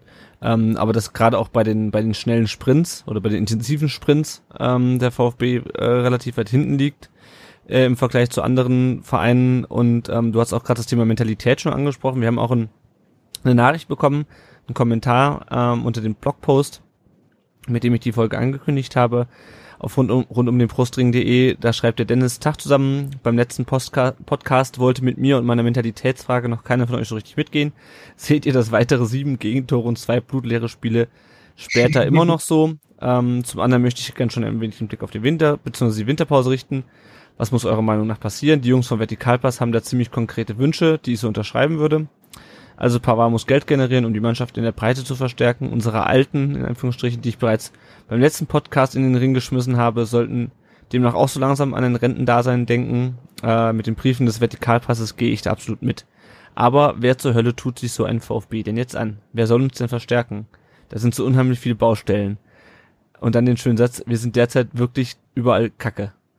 Äh, aktuell fehlt mir wirklich die Fantasie, um mir vorzustellen, wie wir da aus eigener Kraft wieder aus dem Keller entfliehen können. Zusammenfassend, ähm, ja, fragte dann, ob wir immer noch der Meinung sind, dass äh, sich die Mentalitätsfrage nicht stellt und was passiert im Winter. Äh, vielen Dank erstmal für die Nachricht, Dennis. Äh, ja, Mentalität, so eine Geschichte. Wir sind ja, äh, wenn ich mich so zurückerinnere, äh, Tom, dann haben wir ja quasi schon, seit es unseren Podcast gibt, ähm, haben wir regelmäßig äh, die Mentalitätsfragen dieser Mannschaft gestellt. Ähm, und ich stimmt, ich habe nach der letzten Folge, nach dem Dortmund-Spiel, auch nicht das Gefühl gehabt, dass wir irgendwie Mentalitätsproblem haben. Äh, es war aber auch die erste von drei äh, derben Klatschen. Ähm, ich weiß nicht, wie seht ihr das? Haben wir neben der ähm, körperlichen und der mentalen, äh, ich sag mal, von der äh, ja einfach mentale Erschöpfung, von diesen Aspekten her abgesehen, äh, haben wir auch ein grundsätzlich Mentalitätsproblem in der Mannschaft. Also dass die Mannschaft nicht nur nicht mehr kann, weil sie so ähm, einen Nackenschlag nach dem anderen kriegt, sondern auch nicht will? Hm, das glaube ich nicht. Aber ich kann ja mal wieder mit meinem Lieblingsthema anfangen. Ja, schieß los. Das ist so, das ist so Phase 1. Wir sind mittlerweile jetzt wahrscheinlich bei Phase 5 oder so. Phase 1 ist, äh, dass dir ein Gentner oder sonst wer äh, nach einem Unentschieden gegen Freiburg und Mainz sagt, ja, in Mainz musst du nicht gewinnen. Und das, das ist absolut Phase 1 für mich. Und das kannst du Mentalitätsproblem oder Frage oder was auch immer nennen, ist mir völlig egal. Aber das sind Aussagen, die gehen nicht, finde ich. Weil, keine Ahnung, also ich, ich weiß nicht, ich, ich könnte ihn immer noch an die Wand klatschen, weil es geht einfach nicht. Und das ist exakt der Nährboden für das, was wir jetzt äh, haben. Weil jeder irgendwie dann denkt, ja gut, war ja gegen Mainz, kann man schon verlieren, geht schon. Dann kriegst du auf die Fresse im nächsten Spiel, ja, aber das ist schlecht sind wir ja gar nicht. Und irgendwann rutschst du so in den Strudel rein und dann bist du halt wirklich so scheiße und dann bist du genau jetzt da drin, wo es extrem schwer fällt, dich irgendwie zu motivieren, vielleicht tatsächlich auch zu sehen, hey, ich bin gar nicht so scheiße. Ich meine, ich meine, was glaubt ihr, was auch so ein Spieler reinbricht? Ich meine, das sind Profis, gerade die Älteren haben es wahrscheinlich öfters mitgemacht. Angenehm ist es sicherlich trotzdem nicht, aber gerade auch bei den Jungen. Ich meine, naja, ich hoffe, sie lesen nicht unbedingt viel Social Media, aber wenn ich da meinen Twitter-Feed so angucke, ich, ich nehme mich da auch nicht raus, ich bin ja genauso, weil ich frustriert bin.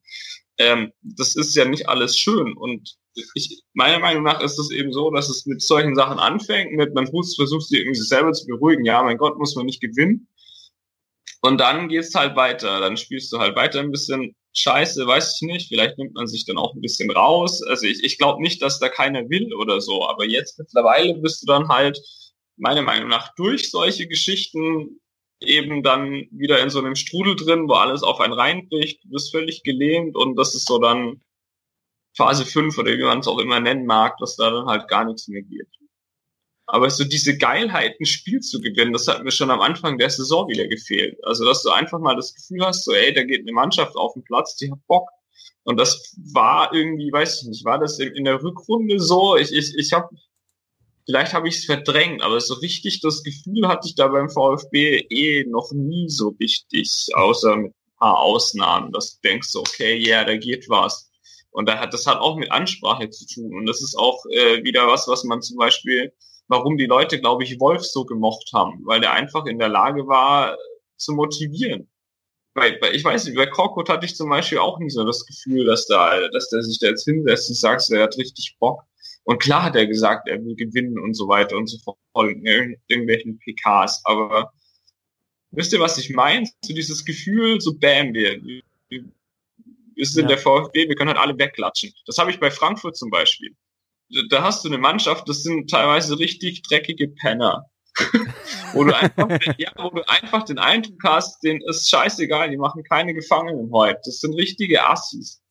Und also ich mal davon ab, ich will, ich will nicht unbedingt so eine Mannschaft haben, brauche ich vielleicht auch irgendwie gar nicht. Aber so das Gefühl, dass da einfach mal ein paar, das ist wieder auch typisch, so Drecksäcke dabei müssen gar nicht. Aber dass du, ja, ich habe mir fehlt einfach nach wie vor dieses Gefühl, so bam, da geht was. Mhm. Und das ist schon furchtbar lange so.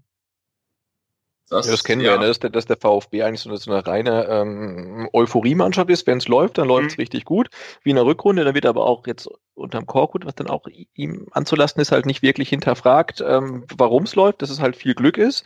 Ähm, und, und dann fehlt halt tatsächlich äh, bei den Verantwortlichen oder auch in der Mannschaft halt jemand, der halt dann nicht damit zufrieden ist, dass man äh, ähm, gegen Mainz keinen Punkt holt oder halt der halt nicht damit zufrieden ist, dass man gegen die Bayern sang- und klanglos ähm, verliert und der halt mit einem Unentschieden zu Hause gegen Düsseldorf auch nicht zufrieden ist. Und es gibt halt zu viele, ähm, die was zu sagen haben, die damit zufrieden sind. Und dann, und, und klar, dann hast du halt einen Trainer, der sagt, na, jetzt haben wir doch gegen, gegen Düsseldorf kein Tor bekommen und gegen Freiburg haben wir drei Tore geschossen. Wenn wir das zusammennehmen, dann gewinnen wir jetzt ja 3-0. Ne? Anstatt zu sagen, hey, wir haben gegen Düsseldorf es nicht geschafft, auch nur ein Tor zu schießen zu Hause und wir haben gegen Freiburg drei bekommen, das geht alles nicht.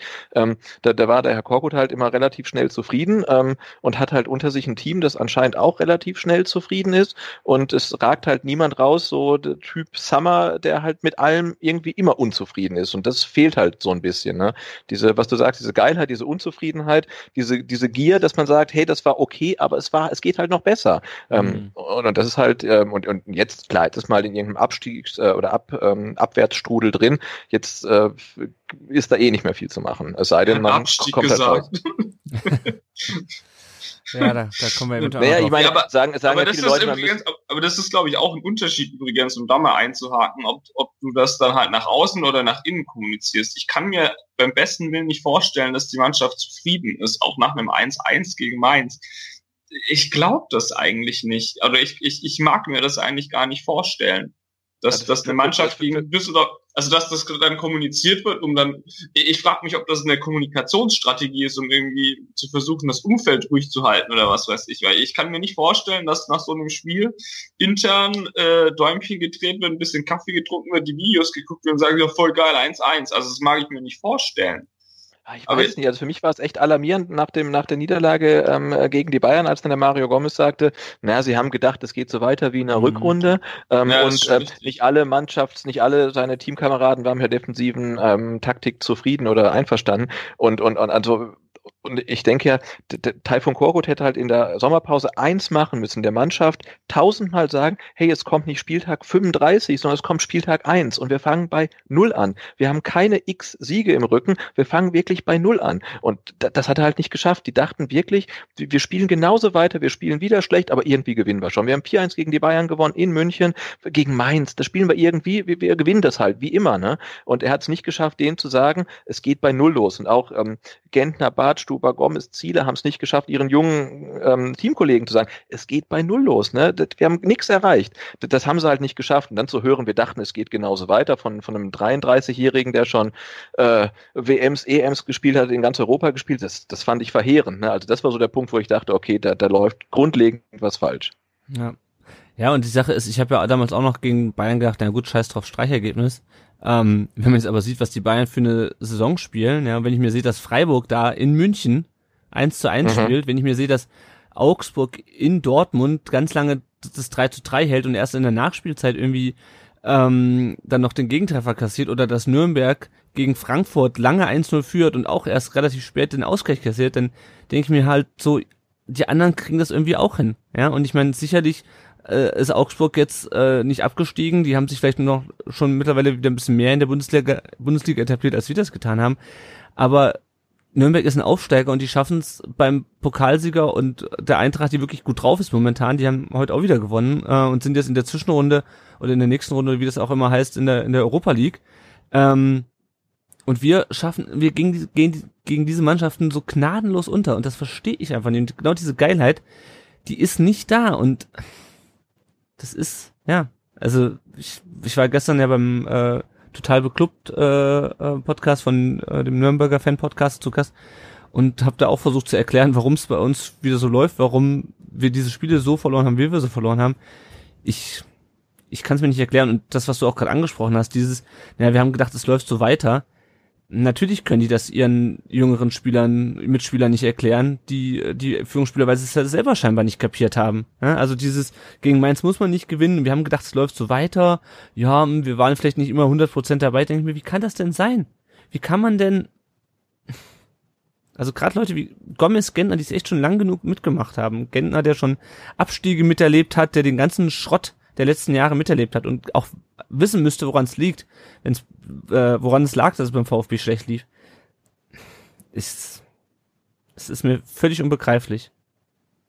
Ja. Genau, das ist so meine, meine einzige Hoffnung, dass sich jetzt wirklich nach dem ähm, Spiel gegen Frankfurt vielleicht so das, das, das, dieses Mindset ein bisschen geändert hat, weil ne, ich glaube, der Christian Genn hat für, im Spiegel, habe ich jedenfalls gelesen, das Interview gegeben, wo er sagt irgendwie, wir stecken in der Scheiße. Ähm, und auch der Michael Reschke mit seinem ähm, Interview, was er dem SWR gegeben hat, ähm, wo man ihn zum ersten Mal irgendwie dann auch doch äh, deutlich zerknirscht ähm, gesehen hat, mhm. weil das war ja was, ähm, was den Verantwortlichen VfB irgendwie deutlich ähm, abging bisher, ähm, so die die, die Fähigkeit zur Selbstkritik und ähm, äh, Fingerspitzengefühl ist jetzt ein anderes Thema, aber gerade so diese Selbstkritik, als der äh, Herr Reschke und der Herr Dietrich ähm, zeitgleich bei Sky und bei Sport 1 in den Talkshows saßen ähm, und man hat sie reden hören, ähm, da hatte man ja so den Eindruck, als ob sie nichts falsch gemacht haben. Ne? Also der Kader ist gut, man hat halt ein bisschen Pech, aber eigentlich ist alles geil.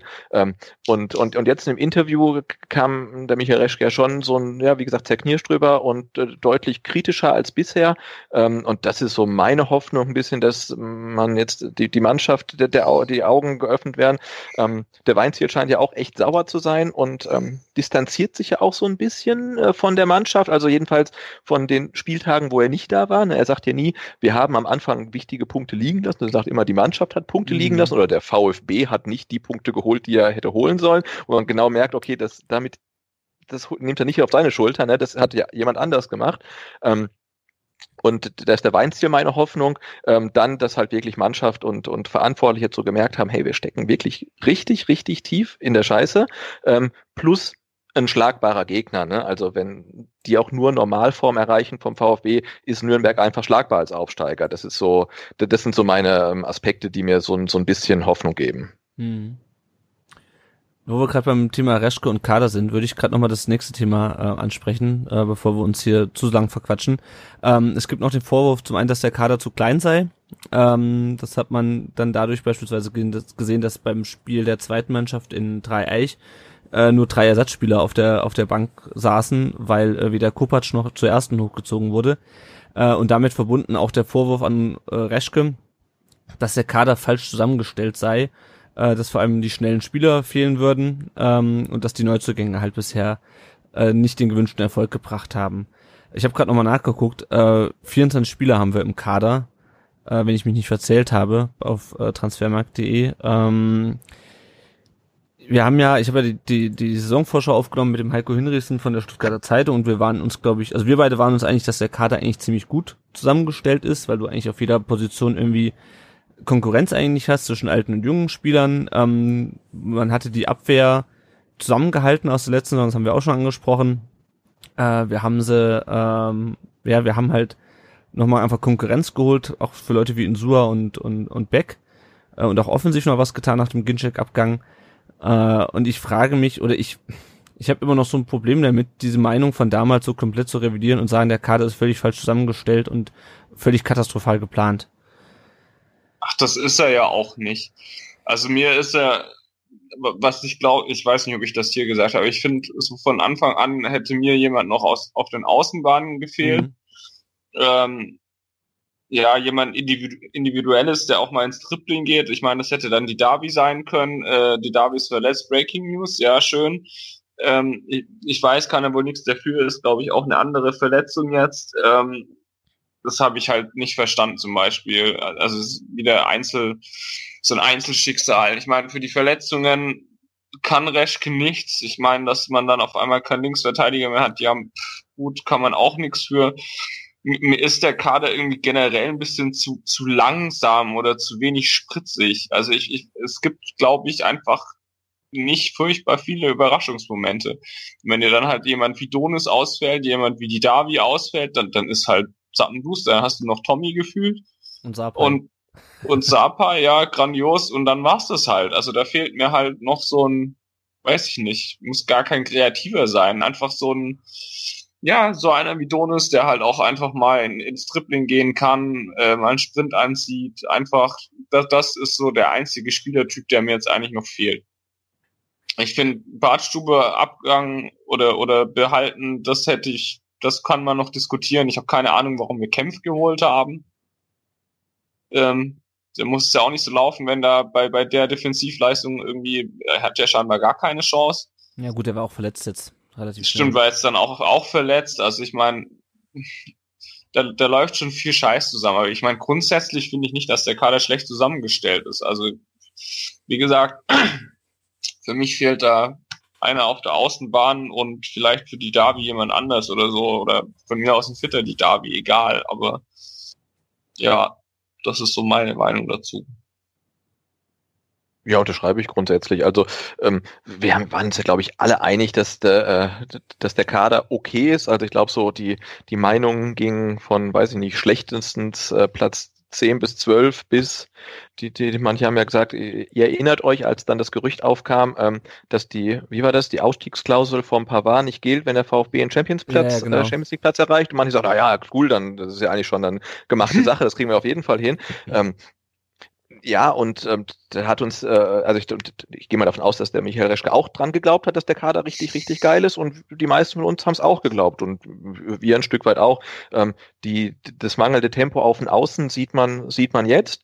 Ähm, ich denke, was vielleicht unterschätzt wird, war der Weggang vom Ginczek, der in, in Wolfsburg jetzt auch nicht so wahnsinnig viel Spielzeit bekommt.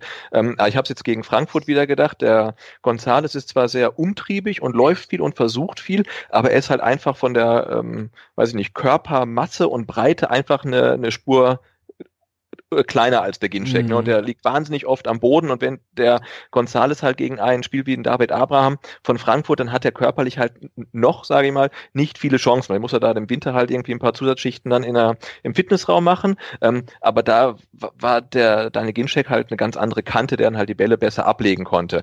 Ist vielleicht auch so ein Faktor, den man unterschätzt hat.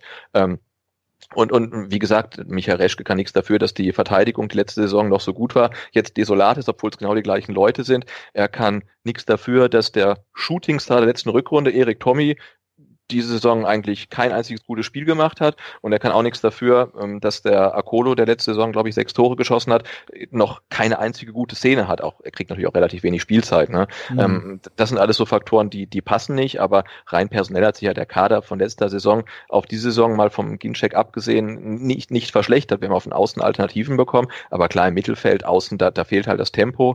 Ähm, und zentral hat er ja mehr oder weniger durch die Verletzung vom Didavi, jetzt kann er hin und her wechseln zwischen Gentner und Castro und die zwei sind halt gleich, ne? Die sind halt beide nicht äh, handlungsschnell genug. Einer ja. von beiden ja, wenn du daneben halt einen schnellen hast und den hat der VfB einfach nicht. Und insofern hast du durch die Verletzungsprobleme ähm, da wenig Möglichkeiten gerade. Das ist vielleicht auch das, was man Reschke am ersten vorwerfen kann, ist momentan Castro. Also liegt auch vielleicht ist nicht unbedingt an Reschke, aber es ist, das ist eigentlich eine Frechheit, was der zeigt. Also ganz ehrlich, also ich kann es gar nicht anders sagen eigentlich.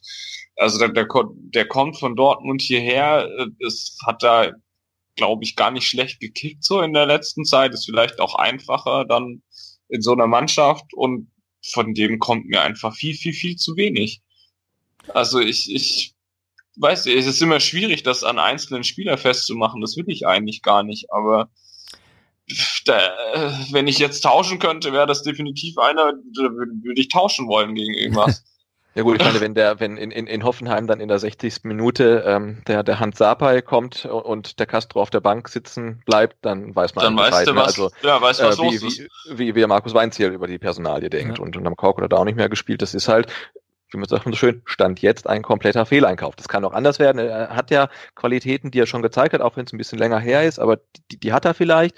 Ähm, aber aktuell ist er halt keine, keine Verstärkung, klar.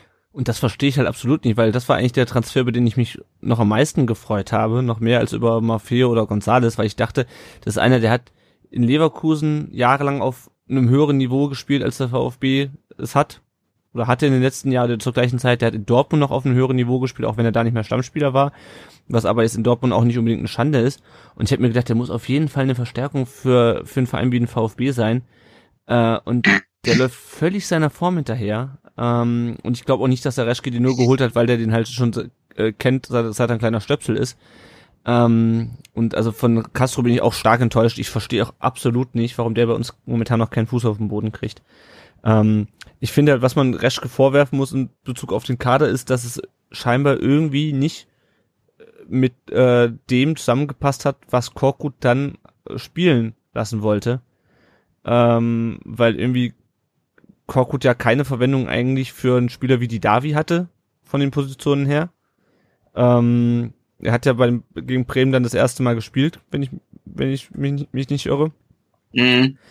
Ähm, und das das ist, glaube ich, also über Korkut muss man ja sowieso nochmal reden, aber ich glaube, das ist eigentlich der größere Fehler von äh, Reschkes eigentlich, ähm, dass er den Kader nicht so zusammengestellt hat, dass es mit Korkut funktioniert.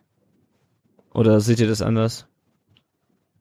Nee, das ist ja so das Grundsätzliche, was man, wo man die Sorge hat, dass halt die ganze Struktur bei den Verantwortlichen nicht unbedingt äh, so ist, äh, wie sie sein sollte. Ne? Also man fragt sich ja also nicht nur jetzt im, im, Aufsichtsrat, sondern auch eine Ebene drunter, sprechen die miteinander? Oder mhm. also wie werden die Spieler verpflichtet? Weil es scheint ja nicht so zu sein, dass sich ähm, der Teil von Korkut und der Michael Reschke zusammengesetzt haben und haben gesagt, welche Spieler brauchst du denn für dein System? Und er sagt, du, ich will den, den und den, sagt er, die zwei sind zu teuer, aber den versuchen wir. Ähm, aber dann, wir haben es ja alle gefeiert, als er, glaube ich, einen Tag nach dem Bayern-Spiel der die Neuzugänge vorgeschlagen hat. Und mittlerweile fragt man sich, naja, hat er die geholt, weil er die holen wollte, weil er sich dann dafür feiern lassen wollte? Oder war das mit dem Korkut auch wirklich so abgesprochen? Also der ähm, äh, Bernd Sauter hat ja mal im Podcast gesagt, äh, ähm, äh, der Reschke hat erst im Wolf die Mannschaft zerkauft und dann im Korkut. Ich finde, das ist ein bisschen krass formuliert, aber es macht so ein bisschen deutlich, ähm, dass man mal hinterfragen muss, wie verzahnt Trainer und ähm, Sportvorstand, Kaderplaner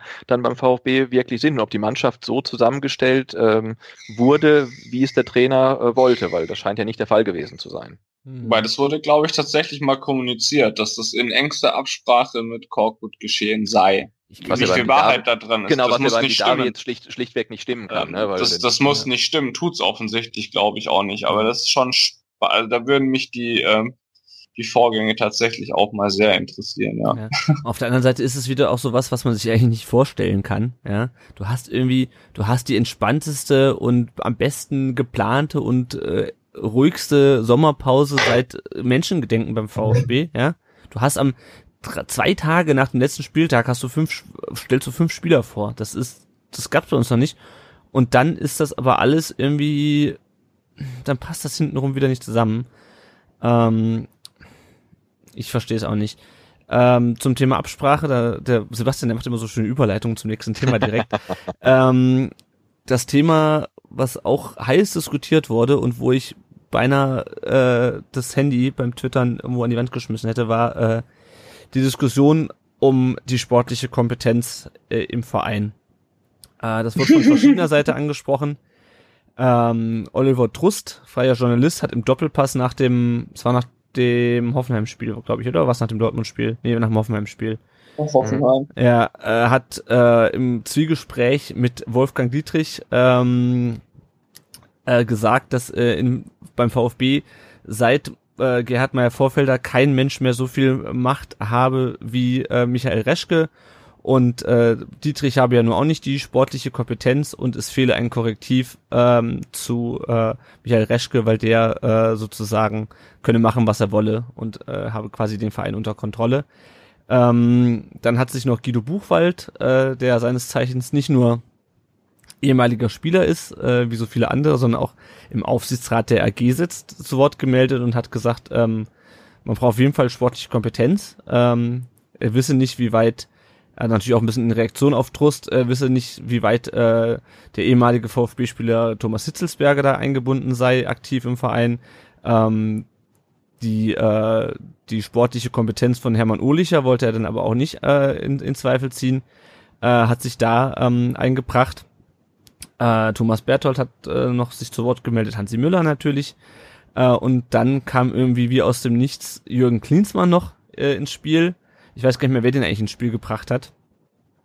Äh, in welcher Form auch immer, weiß man nicht so genau. Ähm, ja, und das ist dann der, also der Teil, wo mir dann, oder der Zeitpunkt gewesen, wo mir dann der Kragen geplatzt ist. Also gerade bei Buchwald, ähm, wir haben uns da auch länger auf Twitter drüber unterhalten, ähm, über die, die Frage, ob, äh, ob Reschke zu viel Macht hat und Korrektiv braucht. Äh, das können wir gleich noch diskutieren. Aber dass Buchwald Sport 1 ein Interview gibt und Sachen im Verein äh, kommentiert, äh, da bleibt mir echt die Spucke weg.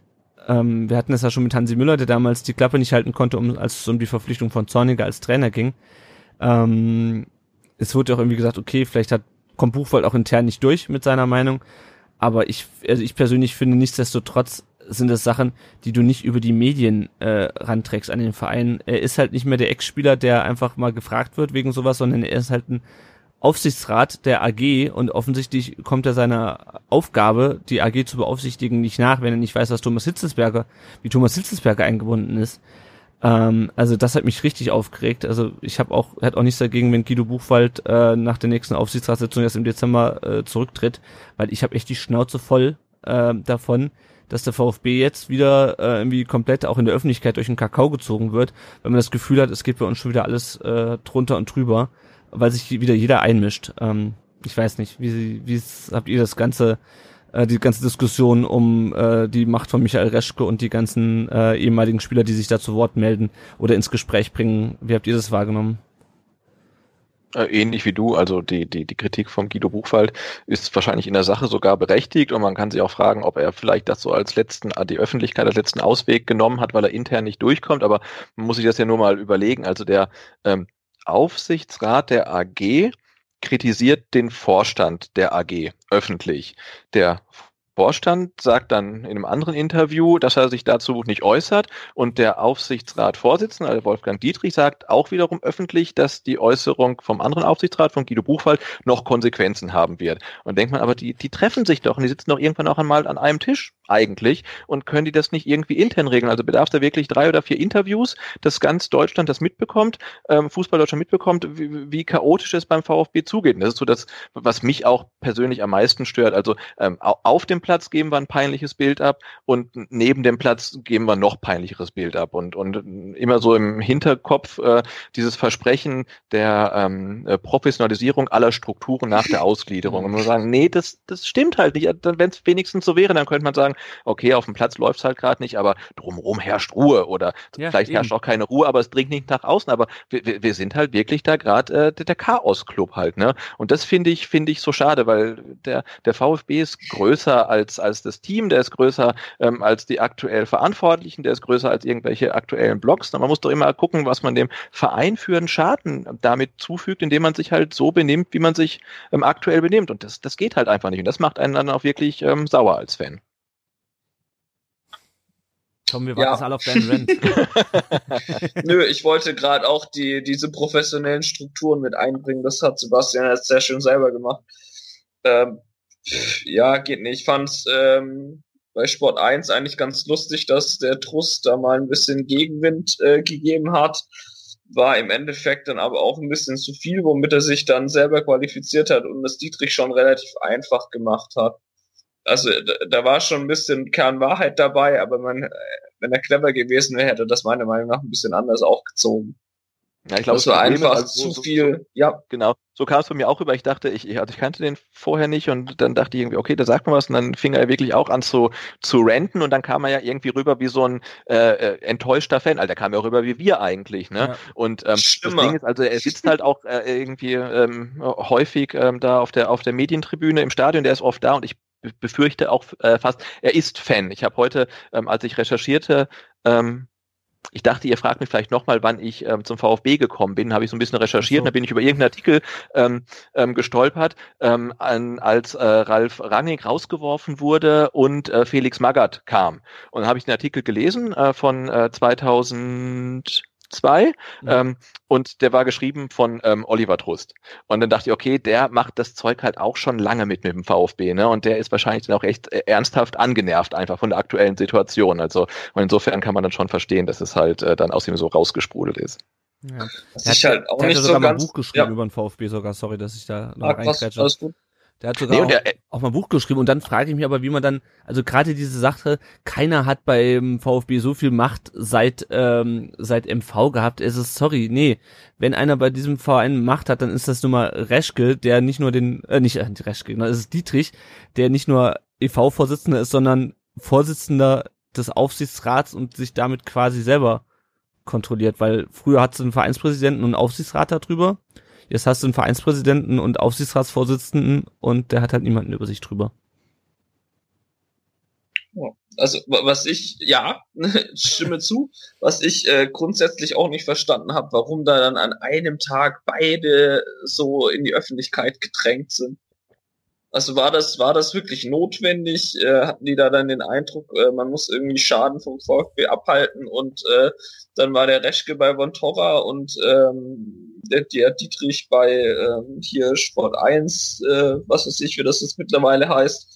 Das habe ich auch nicht so ganz kapiert, warum da jetzt dann so krass äh, in die Öffentlichkeit gegangen wurde. Ja, gut, Weil man dann den Trainer, ja, aber ich ja, aber muss ja sagen, man das äh, machen? Sport 1, wir sind Tabellen, wir sind Tabellenletzter, bei uns äh, äh, brennt die Hütte. Ähm, na, ich, ich tut mir leid, ich, ich kann nicht kommen oder im schlimmsten Fall, äh, sorry, ich habe Kopfschmerzen, aber ne, man ist halt Tabellenletzter, man hatte desolat verloren mal wieder und und äh, parallel sitzen wirklich beide Verantwortlichen in in in beiden Talkrunden und geben beide jetzt wie zu erwarten halt nicht das allerbeste Bild ab. Ähm, ja, also das äh, gehört alles so dazu und dieses ähm, dieses Korrektiv, das, das fehlt mir halt irgendwie auf auf vielen Ebenen und sei es jemand, der sagt sagt, hey, es wird nicht genug trainiert, sei es jemand, hey, das, die, die Neuzugänge sind vielleicht doch nicht so gut, äh, wie wir dachten, oder jemand, der sagt, ähm, Herr Dietrich, Herr Reschke, vielleicht einer von ihnen, aber doch nicht beide. Das ist nicht gut, ne? aber die, die, den, diese Position scheint es äh, im Verein nicht zu geben oder es, es gibt sie vielleicht, aber man traut sich halt nichts zu sagen oder so. Das kann ich jetzt nicht einschätzen. Mhm.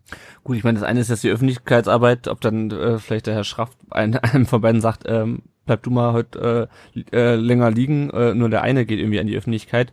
Ähm, um nochmal zum Thema zurückzukommen, mit diesem Reschke hat so viel Macht und hat kein Korrektiv. Ich kann mir das irgendwie nicht vorstellen, dass Reschke da in Alleinherrschaft irgendwie durchregiert und ähm, sich von niemandem was sagen lässt. Ich meine, klar ist er irgendwie der Vorstand Sport der AG, der am Ende auch den Kopf dafür hinhalten muss, aber ich ich kann es mir irgendwie nicht vorstellen, dass er wirklich so viel Macht hat und ähm, ich das ist halt das Problem natürlich, es läuft auch scheiße jetzt und ähm, dementsprechend suchen wir natürlich nach Gründen und ähm, wenn es besser laufen würde, dann würden alle sagen, ja super, dass der Eschke so viel so viel äh, Macht hat. Ähm, der macht alles richtig. Ich meine, äh, der ähm, Felix Magath, der war, glaube ich, damals auch ähm, Trainer und äh, später auch noch Sportvorstand äh, in einer Person, äh, aber es lief halt gut 2003. Ähm, da hat dann keiner. Ja, klar, ich meine, wer, wer, wer, wer, wer, wer Erfolg hat, macht alles richtig. Mhm. Ähm, und, und wir können ja jetzt nur spekulieren, wie die, die internen Strukturen aussehen. Es wäre mal wirklich interessant zu sehen, also wie wird ein Maffeo verpflichtet, wie wird ein Gonzales verpflichtet. Ne? Also gibt's eine Scouting-Abteilung, ähm, die, die hat dann den Namen und dann ist da der Herr Reschke und der entscheidet dann, ob man den Spieler holt ähm, oder nicht. Und wenn er entscheidet, er holt ihn, dann geht er zum Wolfgang Dietrich und sagt, ich hole den für Betrag X. Aber, aber so wird's hier laufen. Ich sehe jetzt da niemanden, der dann nochmal die Hand heben könnte und sagt, äh, finde ich nicht gut. Also meiner Meinung nach gibt's diese Person nicht, weil die, die angeführt sind, der äh, Hermann Ohlicher, würde ich sagen, kann ich mir nicht vorstellen. Ähm, und äh, den Thomas Hitzberger, den ich und wir sehr schätzen, scheint mit dem NLZ und ähm, Nachwuchszentren in China und ähm, Geburtstagsständchen für Hundertjährige anderweitig beschäftigt mhm. zu sein. Ne? Also man hört, dass der sich halt schon sehr einbringt und auch kritisch einbringt, aber jetzt kann ich mir nicht vorstellen, dass der so wahnsinnig nah an der an der Profimannschaft dran ist. Ähm, und und ja, und wie, was der Herr Trust sagte, dass dem Herrn Dietrich die sportliche Kompetenz fehlt, klar, die fehlt ihm, aber die muss er als Präsident auch nicht haben. Ja. Ähm, aber es scheint ja schon zu sein, dass der Herr Reschke und der Dietrich das so als äh, Two-Man-Show derzeit betreiben. Und ähm, da halt sonst niemand ist, der vielleicht mal ähm, die ja. Hand hebt. Und das ja, ist ja beim VfB jetzt auch nicht exklusiv, ne? als wenn man sieht, äh, bei den Bayern, ne? also wie kann es sein, dass ein Multimillionenunternehmen so eine, so eine legendäre Pressekonferenz abhält, ohne dass irgendjemand sagt, nein, macht, macht's einfach nicht. Ne? Ähm, ja. Und dass äh, auch der FC Bayern nach Gutsherrenart ähm, geführt wird. Das ist ja keine Ausnahme. Es gibt ja in der Liga nur ganz wenige Ausnahmen, wo es anders ist. Ne? Jetzt hat zum Beispiel Dortmund, denke ich, ganz gute Strukturen geschaffen. Die ja. haben den Zorg seit seit tausend Jahren da. Jetzt haben sie einen neuen Trainer, aber sie haben halt noch den Sommer und sie haben den Kehl, ne? Ja, die, die was zu sagen haben. In, in, in Frankfurt ähm, gibt es halt neben dem Bobic noch den Hübner, wo der Freddy Bobic mal, ähm, hat glaube ich mal in Elf Freunde ein großes Interview gegeben, ähm, angesprochen auf die Unterschiede zwischen Stuttgart und Frankfurt. Warum es jetzt in Frankfurt gut läuft, hat er gesagt, naja, er war halt in Stuttgart Vorstand und Sportdirektor in einem, musste so viel Kleinscheiß machen, der ihn abgelenkt hat von dem Strategischen. Und jetzt in, in, in Frankfurt macht der Hübner den Kleinscheiß und er macht das große Ganze und das funktioniert. Ähm, und es wäre sicherlich nicht schlecht, in, in Stuttgart noch ähm, jemanden zu haben, der ähm, dem, dem Herrn Reschke das dann vielleicht abnimmt, wenn man schon merkt, dass ähm, der Michael Reschke auch nicht seit 30 Jahren Sportvorstand ist, sondern zum allerersten Mal und vorher halt Kaderplaner war. Ja. Das war ja auch bei Bobic das Problem, dass dann äh, ja noch äh, Mäuser äh, zurückgetreten ist ähm, äh, während seiner Amtszeit und dann er noch äh, quasi noch Vorstandsarbeit mitmachen musste, äh, bis wir einen neuen Präsidenten hatten und so Geschichten. Ähm, ja, ja. Auf der anderen Seite, ich habe auch nochmal geguckt, weil mich das auch interessiert hat, in Bremen beispielsweise, da haben sie halt Frank Baumann als, als Sportdirektor. Äh, und da ist aber auch sonst gut Marco Bode ist Aufsichtsratsvorsitzender, aber ähm, ja, ist halt Aufsichtsratsvorsitzender. Also ich weiß nicht, wie sehr der sich dann nochmal bei Spielerverpflichtungen einmischt.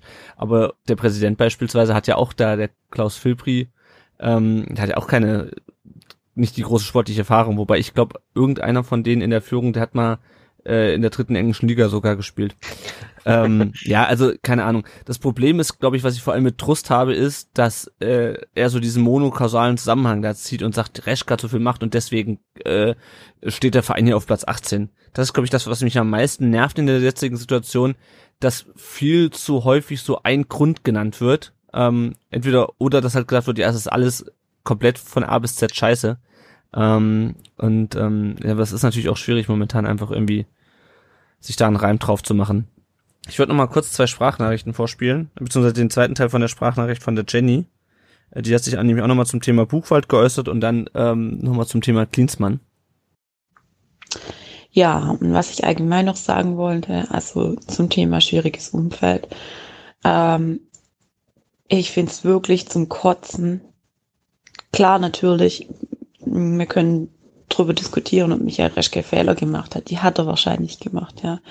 Aber ich finde es trotzdem zum Kotzen, dass da irgendjemand hergeht vom Aufsichtsrat und an die Presse rennt und ähm, hintenrum irgendwie seine eigenen Kollegen anschwärzt. Hallo, Entschuldigung, was ist das für ein Verhalten? Das ist einfach irgendwie, äh, also ich finde sowas von daneben, das geht einfach gar nicht, weil ich habe das mal verglichen, so wer so bei, bei anderen Fußballvereinen in den Aufsichtsräten sitzt und ähm, zum Beispiel sitzt bei Schalke 04 Hüb Stevens im Aufsichtsrat. Bei Schalke 04 lief es Anfang der Saison jetzt auch nicht unbedingt prickelnd. Ähm, habt ihr gehört, dass Hüb Stevens irgendein Interview gegeben hat, weil seine Sportchefs alles falsch machen? Oder dass irgendwelche anderen Aufsichtsräte sich hingestellt haben und irgendwelche scheiß Interviews gegeben haben. Das kann es einfach nicht sein. Entschuldigung, dann ist dieses scheiß Gremium einfach falsch besetzt. Und es läuft ja irgendwie jetzt nicht nur so bei Michael Reschke so, das läuft ja irgendwie seit Jahren so, dass ständig irgend so ein Altfall, äh, Altkicker oder Altherrentyp aus dem Aufsichtsrat herkommt und irgendwie der Presse erzählt, wie scheiße alles beim VfB ist. Und zwei Wochen später haben wir keinen Sportdirektor mehr und keinen Vorstand. Und ja, dann sollen die Herren das halt mal selber machen, wenn sie meinen, sie können so viel besser. Also es kotzt mich wahnsinnig an, ähm, ja, das wollte ich euch einfach noch sagen, weil ich heute ja nicht, ähm, höchstwahrscheinlich nicht dabei sein kann.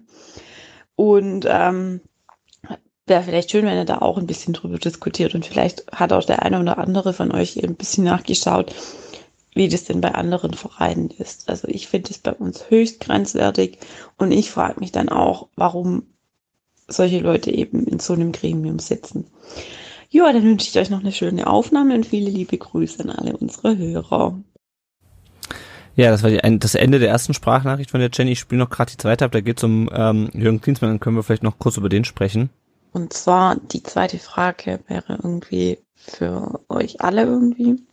Ähm, es geht jetzt irgendwie gerade durch die Presse, dass man mit Jürgen Klinsmann was vorhat. Ähm, was denkt ihr so über die Personalie Klinsmann? Ähm, in welcher Position könntet ihr euch den beim VfB vorstellen? Also ich persönlich könnte mir ihn jetzt irgendwie schlecht als ähm, Sportdirektor vorstellen, also auf dem Job, den Reschke jetzt macht. Also ich weiß nicht, ich, ich kenne mich jetzt in seiner ähm, Historie noch nicht so aus, aber ähm, bisher hat er eigentlich hauptsächlich als Trainer gearbeitet, hatte da irgendwie schon, ähm, hat er überhaupt Erfahrungen als Sportdirektor? Ich glaube nämlich nicht. Und das fände ich halt irgendwie ein bisschen blöd. Was ich mir gut vorstellen könnte, wäre irgendwie so eine Kombilösung, also dass man quasi den Reschke behält und irgendwie den Cleans wieder vorstellt, also dass der Reschke nicht mehr in erster Reihe steht und so komische Interviews geben muss. Ähm, allerdings wird es ja wahrscheinlich nicht funktionieren, also das ist ja irgendwie ein bisschen utopisch. Andererseits ist natürlich Jürgen Klinsmann schon jemand, der auch motivieren kann. Also der, glaube ich, der bessere Mental Coach wie der Fußballcoach ist.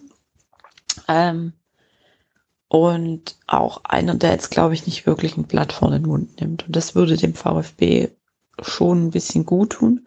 Allerdings weiß ich auch nicht, wie er da in unsere Strukturen also irgendwie wäre es halt wieder dumm, weil der Aufsichtsrat halt irgendwie wieder ein, eingeschleust hätte, den, den die mögen. Also so kommt es nicht rüber. Ja, vielleicht könnte das Thema auch ein bisschen diskutieren. Ja, das ist die zweite Sprachnachricht von der Jenny zum Thema Jürgen Klinsmann. Ähm, es stand, glaube ich, zuerst in der Welt, ähm, dass man angeblich ähm, das Gedankenspiel um Jürgen Klinsmann gibt oder dass es ähm, ja dass da irgendwie was im Busch sei mit Jürgen Klinsmann.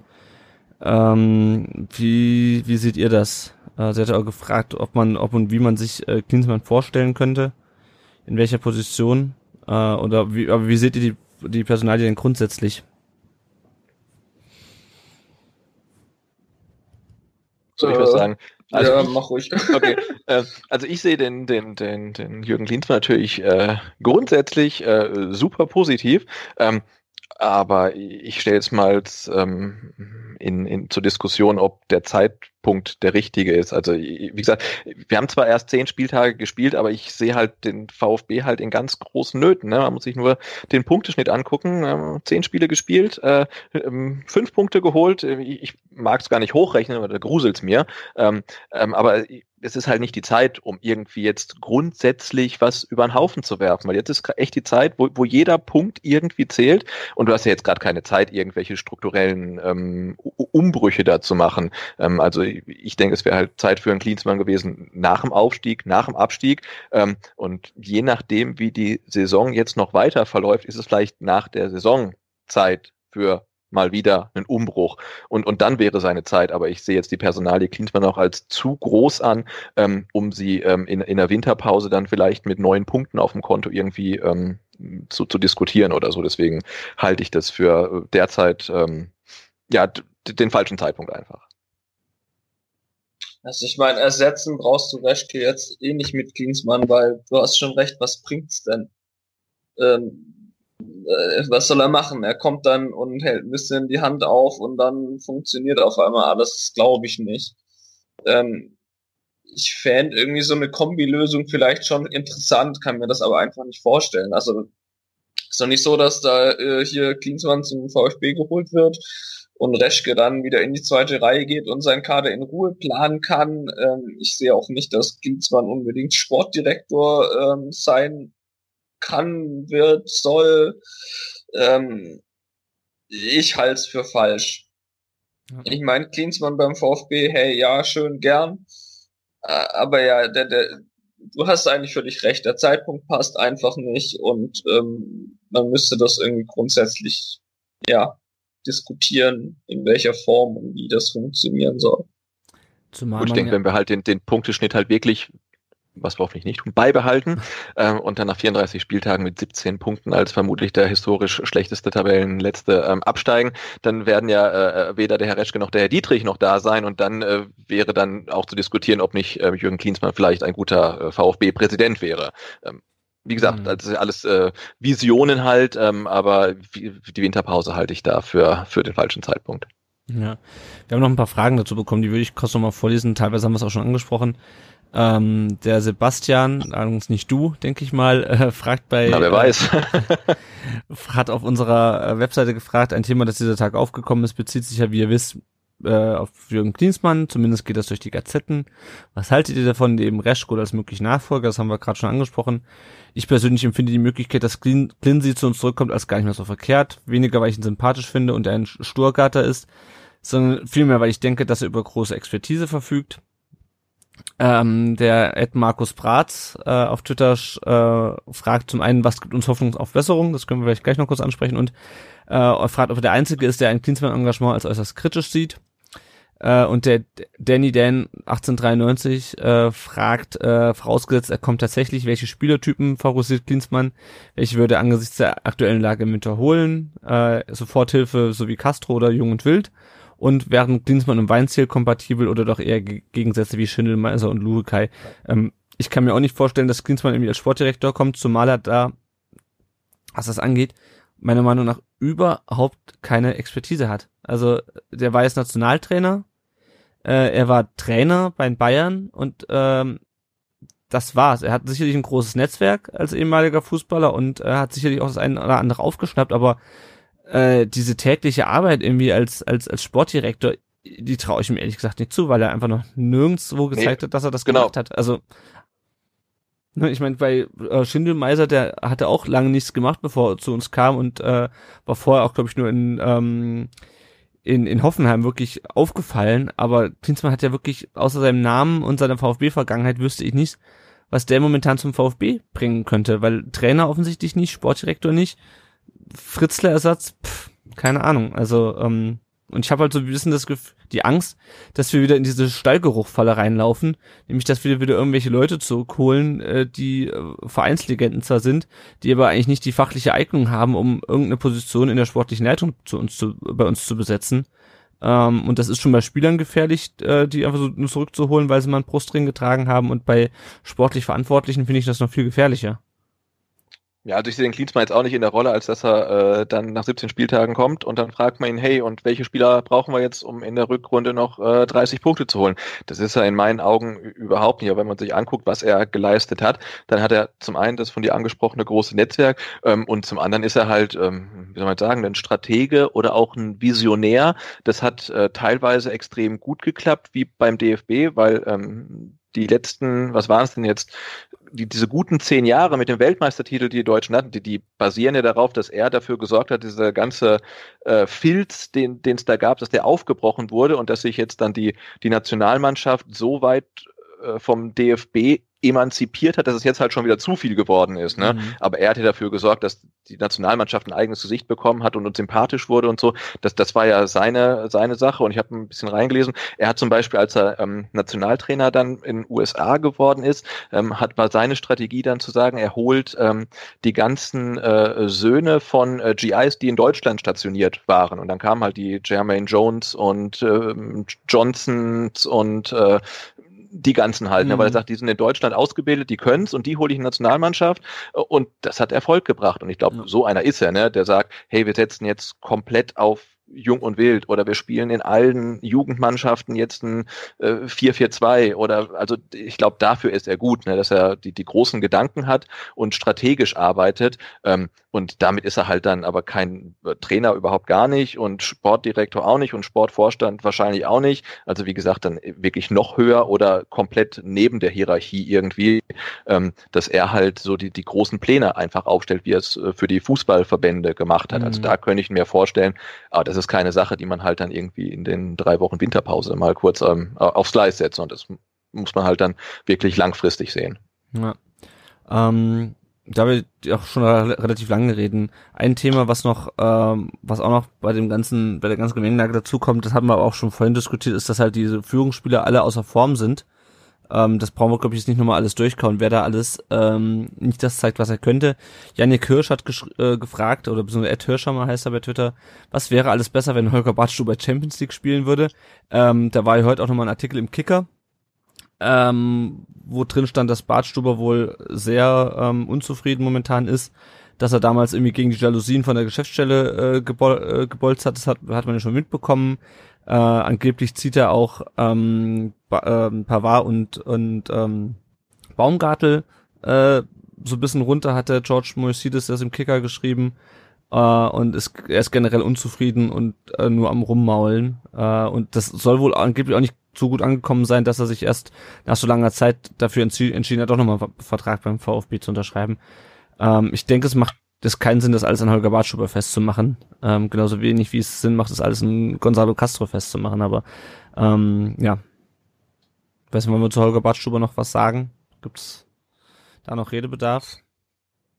Eigentlich nicht, aber seine, seine Unzufriedenheit ist ja grundsätzlich gut. Ne? Als er kam, sagt man, ja, der kommt mit dem Bayern gehen und der will mehr und der ist mhm. hungrig und das ist er ja auch, aber der ähm, scheint dann vielleicht auch zu sehr auf sein eigenes Wohlergehen fixiert zu sein und dass ihm sein Stammplatz vielleicht wichtiger ist als der gesamte sportliche Erfolg. Und ich denke, so sein, sein, seine Einstellung, die er hat, wenn er die halt in den Dienst der Mannschaft stellt, ist er sicherlich einer, der denen helfen kann, was man in der letzten Saison auch gesehen hat, ne? dass er dann den Jüngeren vielleicht mal ähm, Ratschläge gibt. Aber wenn er da als als, als, als, als Grumpy Holger da die ganze Zeit rumrennt und die anderen halt dann da Kehre macht, dann hat es natürlich keinen Wert und dann hilft er der Mannschaft halt auch nicht. Und äh, ich meine, dass ihm jetzt dann äh, der VfB einen Dreijahresvertrag dann dahinlegt, der wird er natürlich nicht Nein sagen und sagen, hey, gib mir nur zwei, ich bin verletzungsanfällig und schon ziemlich alt.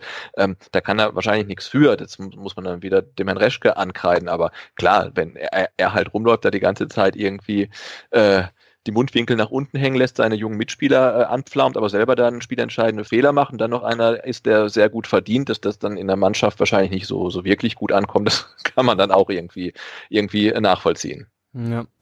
Ähm, ich lese noch kurz die ersten Fragen vor, wir werden sie nicht alle beantworten können. Der Danny, der in 1893 hat noch gefragt, wie viel Macht hat Daimler beim VfB wirklich? Ich glaube, dafür haben wir heute nicht die Zeit, um das zu diskutieren. Äh, und er sagt, mehr Wunsch als Frage, kann die Informationsdurchstecherei an die Presse auf der nächsten MV angesprochen werden? Das war ja sicherlich auch was, was dann heute wieder so ein bisschen ähm, mit diesem Kicker-Artikel ein Thema war, dass irgendwie dann irgendwie auch bekannt wird, dass man mit Bartstube in der Mannschaft unzufrieden ist. Ähm, ja, was ich mir noch aufgeschrieben hatte, äh, es wird ja dem, oder irgendwann hat es neulich bei Twitter wieder geschrieben, ich glaube, es war so auch sogar der Bernd Sauter, äh, dann halt nochmal absteigen und nochmal neu aufbauen, äh, sehe ich ehrlich gesagt als keine Option an. Ähm, weil ich glaube einfach, dass wir als AG mit dem Geld, was wir schon ausgegeben haben, uns einen Abstieg nicht nochmal leisten können. Wie ja, ich das? bin auch natürlich keine Option. Hat man ja gesehen, was es bringt, abzusteigen und wieder aufzusteigen. Also ja, du, du musst die Strukturen besser machen, wenn es denn an denen liegt. Das, und das machst du entweder in der ersten Liga oder also ist egal, in welcher Liga du das machst und die verbessern musst, musst du die verbessern. Punkt. Hm, was ich zur Winterpause, was mir da noch so einfällt, ich kann mir eigentlich gar nicht vorstellen, dass man da jetzt so furchtbar viel noch holt. Also, ich meine, wo wirst du denn verändern? Also dann drehst du irgendwelche Spieler wieder irgendeinen Verein an. Also du kannst ja eigentlich nur Leute ersetzen. Ich meine, du kannst auf der Außenbahn was holen, aber große Veränderungen. Seht ihr das denn für die Winterpause? Was würdet ihr denn ändern? Also das ist so das Schlimme, wenn, wenn, wenn ich mir vorstelle, ich bin Reschke, ich wüsste nicht genau, was ich machen soll. Hole ich da nochmal irgendwie einen Achter à la Gentner oder dann halt eher für Außen da noch was und was ist es dann? Oder also ich, ich wüsste ehrlich gesagt nicht, äh, was ich einkaufen würde. Weil es halt auch, ja, es ist echt schwierig, finde ich. Ja, ja gut, der, der Standard-Move ist ja, du kaufst erstmal die zwei Besten aus der zweiten Liga, also wenn sie auf deine Position passen, so wie ja. äh, Schalke dann den ähm, Burgstaller gekauft hat zum Beispiel als ähm, führenden Torschützenliste, also was ja auch sogar, was ja auch funktioniert hat. Also, dann. Genau, so ungefähr.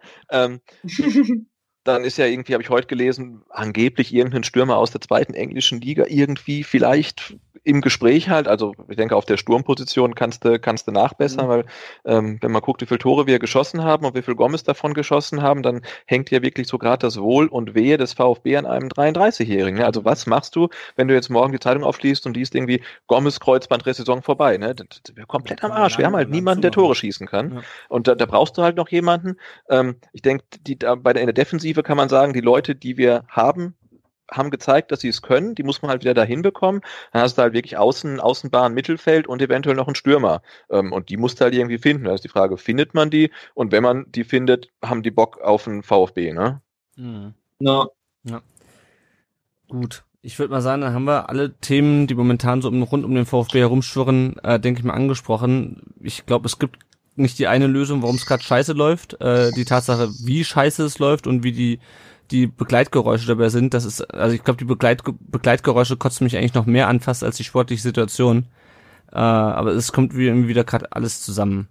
Jetzt haben wir am Samstag das nächste Spiel bereits. Ähm, wir spielen in Nürnberg. Die sind Tabellen 15, da haben wir doppelt so viele Punkte wie wir, nämlich 10. Danach ist wieder Länderspielpause. Äh, worauf ich mich am meisten freue in Nürnberg ist, dass wir scheinbar wieder über 10.000 Gästefans sind, äh, wie wir das auch in der zweiten Liga ja der Fall war. Das hat Nürnberg heute auch nochmal bestätigt, äh, dass auf jeden Fall eine fünfstellige Zahl an VfB-Fans äh, da sein wird. Ähm, ja, ich war, äh, hatte ich schon vorhin schon angesprochen, werde ich auch nochmal verlinken. Ich war gestern bei Total Beklubbt zu Gast ähm, im Nürnberger Podcast um, ähm, und nach dem Spiel werde ich diesmal auch wieder bei Amazon Radio äh, zu hören sein und werde über die Gesamtsituation beim VfB nach dem äh, nach dem Nürnberg-Spiel und vor der Länderspielpause reden. Ich habe schon angekündigt, eventuell äh, berichte ich dann aus dem brennenden Gästeblock, wenn wir nämlich verlieren. Ähm, ja, also einfach unglaublich wichtiges Spiel. Wir müssen da einfach gewinnen. Ich weiß nicht wie, weil ich habe so, so ein bisschen Angst, dass Nürnberg da wieder alles äh, raushaut so wie wir es leider nicht tun, die, mit dieser, wie ich es vorhin angesprochen habe, diese Geilheit kommt und ähm, wir uns da wieder überrollen lassen. Ähm, ich weiß nicht, wie, wie ist eure, wie ist, wie ist euer Gefühl vor dem Nürnberg-Spiel jetzt? durchwachsen. Ja, ja es ich fehlt einem so ein bisschen der Glaube. Ne? Also ich hatte mich neulich auch mit jemandem unterhalten, der dann auch sagte, ähm, in, der, in der zweiten Liga war es irgendwie geiler ähm, und da sind wir auch so ein bisschen in Schwärmen gekommen, ähm, zum Beispiel über so Spiele wie ähm, in, in Heidenheim. Ich weiß nicht, ob ihr euch daran erinnert, das war da, äh, mhm. wo der Brekalo das, das mhm. Traumtor gemacht hat aus der Drehung in den Winkel ähm, und der VfB auch nicht besser war als Heidenheim und dann ja wirklich, und Heidenheim hatte riesen Chancen und die, und die Stuttgarter haben sich da mit Mann und Maus wirklich in jeden Ball reingeworfen. Also die haben wirklich furchtbaren Zweitligafußball gespielt und sind halt nur über die Physis gekommen und am Ende waren die halt total glücklich und ich weiß noch, da hat dann der, gab es dann auf, auf Instagram ein Foto vom Mitch Langerick, der irgendwie seine zerschundenen Knie stolz präsentiert hat. Ne? Die hatten halt richtig Bock da auf dem tiefen Acker zu kämpfen und das Ding irgendwie zu gewinnen und gar nicht spielerisch, sondern halt irgendwie. Und, und, und das ist sowas, ähm, was halt denen ähm, aktuell fehlt. Ähm, und, und und Nürnberg wird das so machen, ne? weil die sind Aufsteiger, die spielen gegen den äh, siebten der vergangenen Saison und die wissen, wenn wir gewinnen, sind wir dann wirklich was acht Punkte vor denen. Mhm. Die werden körperlich alles reinwerfen und und der VfB muss halt von Anfang an dagegenhalten und wirklich nicht ähm, nicht nur als Mannschaft, sondern da muss jeder Einzelne wirklich alles geben und und dann müssen sie halt einfach das frühe Tor machen, weil was ich halt aktuell nicht glaube, ist, dass der VfB ein Spiel gewinnen wird oder auch nur einen Punkt holen wird, äh, wenn er in Rückstand gerät. Das glaube ich halt irgendwie gerade nicht. Also müssen sie in, in, in Führung gehen. Und dann muss halt der Mario Gomez, wenn er jetzt im dritten Spiel in Folge wieder eine hundertprozentige hat, die vielleicht einfach auch mal ähm, reinmachen. Ja, also ich denke mal, so wie vor zwei Jahren wird es wahrscheinlich nicht laufen, als wäre da auch irgendwie äh, 15.000. Aber Florian waren. Klein nicht mehr da ist, ja. ja. Ja, den hätten wir nie verkaufen sollen. Das ja, ist genau, das genauso wenig wie, wie, wie Kaminski ausleihen oder so. Ne? Das, die fehlen jetzt alle. Ähm, ja, genau, wo wir ja damals einen 2-0 Rückstand noch gedreht haben und dann, wie gesagt, das ist Tor von, ähm, von Florian Klein und die gesamte Kurve. Die 15.000 Stuttgarter eskalieren völlig. Ähm, das war mit das geilste Spiel, bei dem ich jemals war. Ja, ja, ja, ja. Ist auch schade, dass du nicht dabei bist am, am Samstag. ja, ich muss leider arbeiten. Gut, also. Ja. Gut, dann würde ich sagen, ähm, schließen wir das an der Stelle mal ab, die aktuelle Situation nachdem wir es über alles äh, Sportliche in den Spielen und rundherum gesprochen haben, äh, noch ein paar weitere Themen rund um den Brustring. Wie immer kurz der Blick auf die Nachwuchsmannschaften. Beim VfB 2 sieht es nicht ganz so rosig aus. Die haben jetzt aus, nach 16 Spielen 17 Punkte, sind auf Platz 13, äh, haben zuletzt die letzten beiden Spiele verloren. Nämlich mit 2 zu 4 in Offenbach und mit 0 zu 2 gegen den FSV Frankfurt. Äh, haben mit 29 Gegentoren die meisten der Liga. Ähm, also leichte Parallelen auch zur ersten Mannschaft. Und vielleicht auch so ein bisschen der Grund, warum der aus der zweiten Mannschaft auch nicht so wahnsinnig viel momentan nachkommt. Ähm, es gab ein paar, die ähm, mit der ersten Mannschaft trainiert haben, beziehungsweise einen aus der zweiten Mannschaft, David Krötzinger, der äh, Linksverteidiger, wo ja auch zur Debatte stand, ob der vielleicht gegen Frankfurt dann äh, in Sua ersetzt. Äh, hat, zum, hat äh, vor dem Spiel äh, mit den Profis trainiert. Äh, genauso wie Antonis Aidonis, und Leon Dayaku aus der von der A-Jugend. Äh, bei Adonis finde ich das ganz lustig, weil der hat irgendwie in dem Testspiel gegen Sandhausen äh, auch gespielt und meinte einer, hä? Adonis ist doch fit, was wollt ihr denn? Bis dann irgendwann irgendwann auffiel, dass es halt Ant, äh, Antonis Aidonis ist. Genau. Ähm, die beiden von der A-Jugend und äh, die A-Jugend ist auch die Mannschaft beim VfB, die momentan am meisten Freude macht. Die haben nämlich 5-0 gegen den FSV Frankfurt gewonnen. 2 zu 0 in Kaiserslautern und sind jetzt Tabellenführer nach zehn Spielen in der A-Junioren Bundesliga. Stehen einen Punkt vor den Bayern, das hatten wir auch lange nicht mehr. Die A-Jugend war die letzten Jahre äh, eher ein bisschen hinten dran. Äh, Dayaku hat schon viermal getroffen, Hottmann, Erik Hottmann, über den hatten wir auch schon mal gesprochen, fünfmal. Und im Juniorenpokal spielen sie am 16.12. in Wuppertal. Im äh, Viertelfinale ist das dann, glaube ich, schon im DFB Juniorenpokal. Äh, Wuppertal spielt in der zweitklassigen Niederrheinliga, also ähm, im Jugendbereich zweitklassig auch. Also die Chancen, dass der VfB im Pokal, äh, in diesem Juniorenpokal ein bisschen weiterkommt, stehen dieses Jahr gar nicht so schlecht.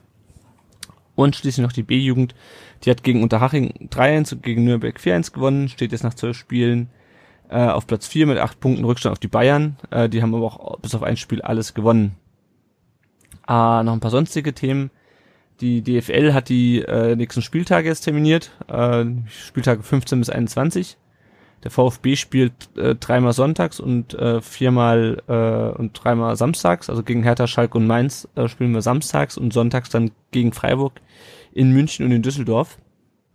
Ähm, und die große Nachricht dieser Woche, äh, Halil Altintop kommt zum VfB nicht als Stürmer, denn er hat seine Karriere schon beendet, sondern er kommt als Co-Trainer, wenn ich das, das richtig verstanden habe, und zwar bis Weihnachten erstmal und soll vor allem für die äh, Standards zuständig sein. Ähm, da wurde ja auch spekuliert zuerst, ob er als ähm, ob er als äh, Konditionstrainer kommt. Es gibt ja auch diese sehr lustigen Memes äh, mit seinem Bild in Großaufnahme und äh, ich weiß gar nicht, wer hatte die eigentlich gemacht? Ich habe so bei euch auf dem, auf dem Blog gesehen, dann wo dann äh, dabei steht, äh, schöner Stammplatz, äh, wäre schade, wenn er verloren geht oder so. Ähm, so ein bisschen halt Altentop als, als Einheizer.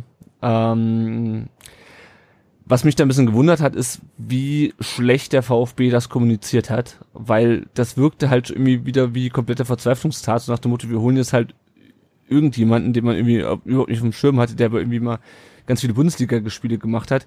Die haben einfach nur das Bild getwittert ähm, und oder bei Facebook geschrieben, haben gesagt, er ist für spezielle Maßnahmen zuständig. Äh, und da war natürlich gleich Spekulation, Tür und Tor geöffnet und alle haben gedacht, das wird jetzt der neue Konditionstrainer. ähm, ich sehe es eigentlich ganz positiv, äh, weil ich mir denke, äh, schaden kann es nicht. Ähm, ja, ich weiß nicht, wie, wie seht ihr das mit dem Aldin Top? Ja, grundsätzlich ist ja jeder frische Impuls äh, gut und kann kann schlechter werden kann es ja nicht. Aber wie du sagst, ne, die Kommunikation rund um die Personalie, also individuelle Maßnahmen. Ja, genau das heißt, er schreibt jemand, der keine Ahnung hat, was er was er machen soll. Ähm, und, und und dann vor allen Dingen bis Weihnachten. Ne, das sind sieben Wochen. Also was willst du in sieben Wochen denn machen? Also dann hätte zumindest drin stehen müssen vorerst für sieben Wochen. Aber ja. also wenn du sagst, jetzt kommt einer und dann wird dann im Nachhinein kommuniziert, der kommt um Standards der Gegner zu analysieren und halt ähm, Offensivstandards zu, zu kreieren, vielleicht einer Mannschaft beizubringen. Ähm, ne, sieben Wochen, das ist ja gar nichts. Also das, ich verstehe halt den, ähm, die, diesen, diesen, die Dauer des Vertrags oder des Engagements halt überhaupt nicht. Also mhm. wir hatten es neulich an anderer Stelle mal ähm, auch, dass halt ähm, Bundesliga-Vereine eigentlich so viel Geld sie auch generieren, dann teilweise völlig unprofessionell ähm, aufgestellt sind, weil jetzt äh, beim, beim Football ist es ja gang und gäbe, dass du halt ähm, Coaches für Offensive und Defensive mhm. und Special Dingsbums hast und einen Standard-Coach, ne, das ist ja super. Also ich glaube, ähm, Freiburg hat einen und die erzielen ja auch extrem viele Tore Stimmt, durch Standards. Ja. mhm. ähm, und das ist ja auch jemand, der könnte ja auch unabhängig vom Cheftrainer arbeiten, also so wie es mit dem Rainer Wiedmeier eventuell planen, mhm. ähm, dass jemand kommt, der halt immer da ist, der ist halt VfB-Inventar und der macht halt Standards und der arbeitet unabhängig vom ähm, aktuellen Cheftrainer, der bei uns ähm, zweimal im Jahr wechselt. Ist ja eine gute Sache, aber warum sagt man dann sieben Wochen? Und irgendjemand, der auch getwittert hat, ähm, wenn der Standard machen soll, sind die sicher, dass die den Halil Altintop wollten und nicht den Hamid Altintop, weil der kann ja Standards und der Halil ja. hat sich ja nie davor jetzt äh, besonders hervorgetan. Ne? Mhm. Ähm, also ein bisschen, bisschen komisch irgendwie die ganze, ganze Personalie und die Meldung, ähm, aber grundsätzlich sicherlich zu begrüßen, in die Richtung mal zu denken zumindest. Ja, ich habe mich halt gefragt, weil der hat halt zuletzt in Frankfurt und in äh, Leipzig, glaube ich, hospitiert, ob das halt einfach so eine Hospitation ist, aber scheinbar hat ja dann Resch ges gesagt, dass man bisher halt nur einen Co-Trainer hatte. Also äh, Weinziel hat ja einen Co-Trainer mitgebracht, den Bella heißt er, glaube ich. Ich habe die Namen mhm. noch nicht drin, vielleicht lohnt es sich auch nicht, die zu merken, ich weiß es nicht. Ähm, und hat noch einen ähm, Athletiktrainer, glaube ich, mitgebracht, äh, der neben dem Schiffers noch ähm, das macht. Ähm, und das hat man sozusagen wieder zwei Co-Trainer. Also Halil Altintop ist ganz offiziell Co-Trainer, äh, scheinbar jetzt für sieben Wochen. Was ich da auch wieder nicht verstanden habe, weil ich dachte halt, okay, der hospitiert halt und hilft halt ein bisschen. Ja, also wie gesagt, was mich am meisten nervt daran, ist eigentlich die Kommunikation und dann entsprechend natürlich auch das Echo, was darauf kam, weil es spielt dann auch wieder in dieses ganze Aufsichtsratschaos und diese ganze beschissene Gesamtsituation wieder rein, äh, dass dann so eine, also ich meine, der VfB ist ja selber schuld, dass er dann so ein, so ein Echo auf so eine Meldung kriegt, ja, wenn du, wenn eh schon alles scheiße läuft und du sowas dann auch noch schlecht kommunizierst äh, und keiner weiß, was der eigentlich machen soll. Ja, das ist halt das, ja, der, der ähm, Situation auch geschuldet, ne, dass sich der VfB jetzt in einer Situation manövriert hat, in der man es eh keinem mehr recht machen kann. Ne? Also gilt ja auch jetzt für die für die handelnde Person. Ne? Wenn der Herr, Herr, Herr Reschke dann ein ehrliches Interview gibt, dann sagt jemand, oh, jetzt, äh, der wirkt ja total verzweifelt. Gibt er eins ein, ein starkes Interview, sagt jemand, oh, der lügt wieder wie gedruckt. Also die hat, aber da sind sie ja selber schuld dran. Ne? Da haben sich jetzt ja hinmanövriert. Äh, aber klar kann man es natürlich besser machen und äh, man kann auch sagen, also warum er kommt, was der Halil Altintop machen soll und man könnte auch kommunizieren, warum er nur bis Weihnachten bleibt und wenn man das nicht weiß, dann könnte man auch sagen, er ist Co-Trainer bis Saisonende, weil dann plant man ja wohl mit anderen halt, ne? aber diese sieben Wochen, das erschließt sich mir jetzt ähm, überhaupt nicht. Ja, und ich glaube auch, ich gucke nochmal gerade, ich glaube auch auf der VfB-Website steht nichts dazu. Ne? Da wird Thorsten Leger zum Geburtstag gratuliert. Mhm. ähm, ja, und wenn man dann und wenn man dann, äh, wenn man dann halt äh, bei Kika war, glaube ich, die Überschrift VfB holt Weinziel-Fan, ähm, ja, dann denkt man halt auch, okay, dann ähm, hat er vielleicht noch einen gut gehabt beim Trainer oder so, weil die sich aus Augsburg kennen und der gibt ihm jetzt halt noch für sieben Wochen irgendwie noch einen Vertrag oder ich, ich weiß es nicht, aber es kommt alles irgendwie wieder ein bisschen, ja. bisschen seltsam rüber. Ja, naja. Gut. Ähm, das letzte sonstige, was wir noch haben, wir haben wie gesagt keine, keine Wahl zum Spieler der Folge mehr. Die Corone hat vorgeschlagen auf Twitter, at Corone, äh, den Tweet der Woche äh, und dann darüber abstimmen zu lassen. Ähm, ihr könnt uns ja mal schreiben, wie ihr das findet, ähm, als neue äh, interaktives Spiel für euch sozusagen.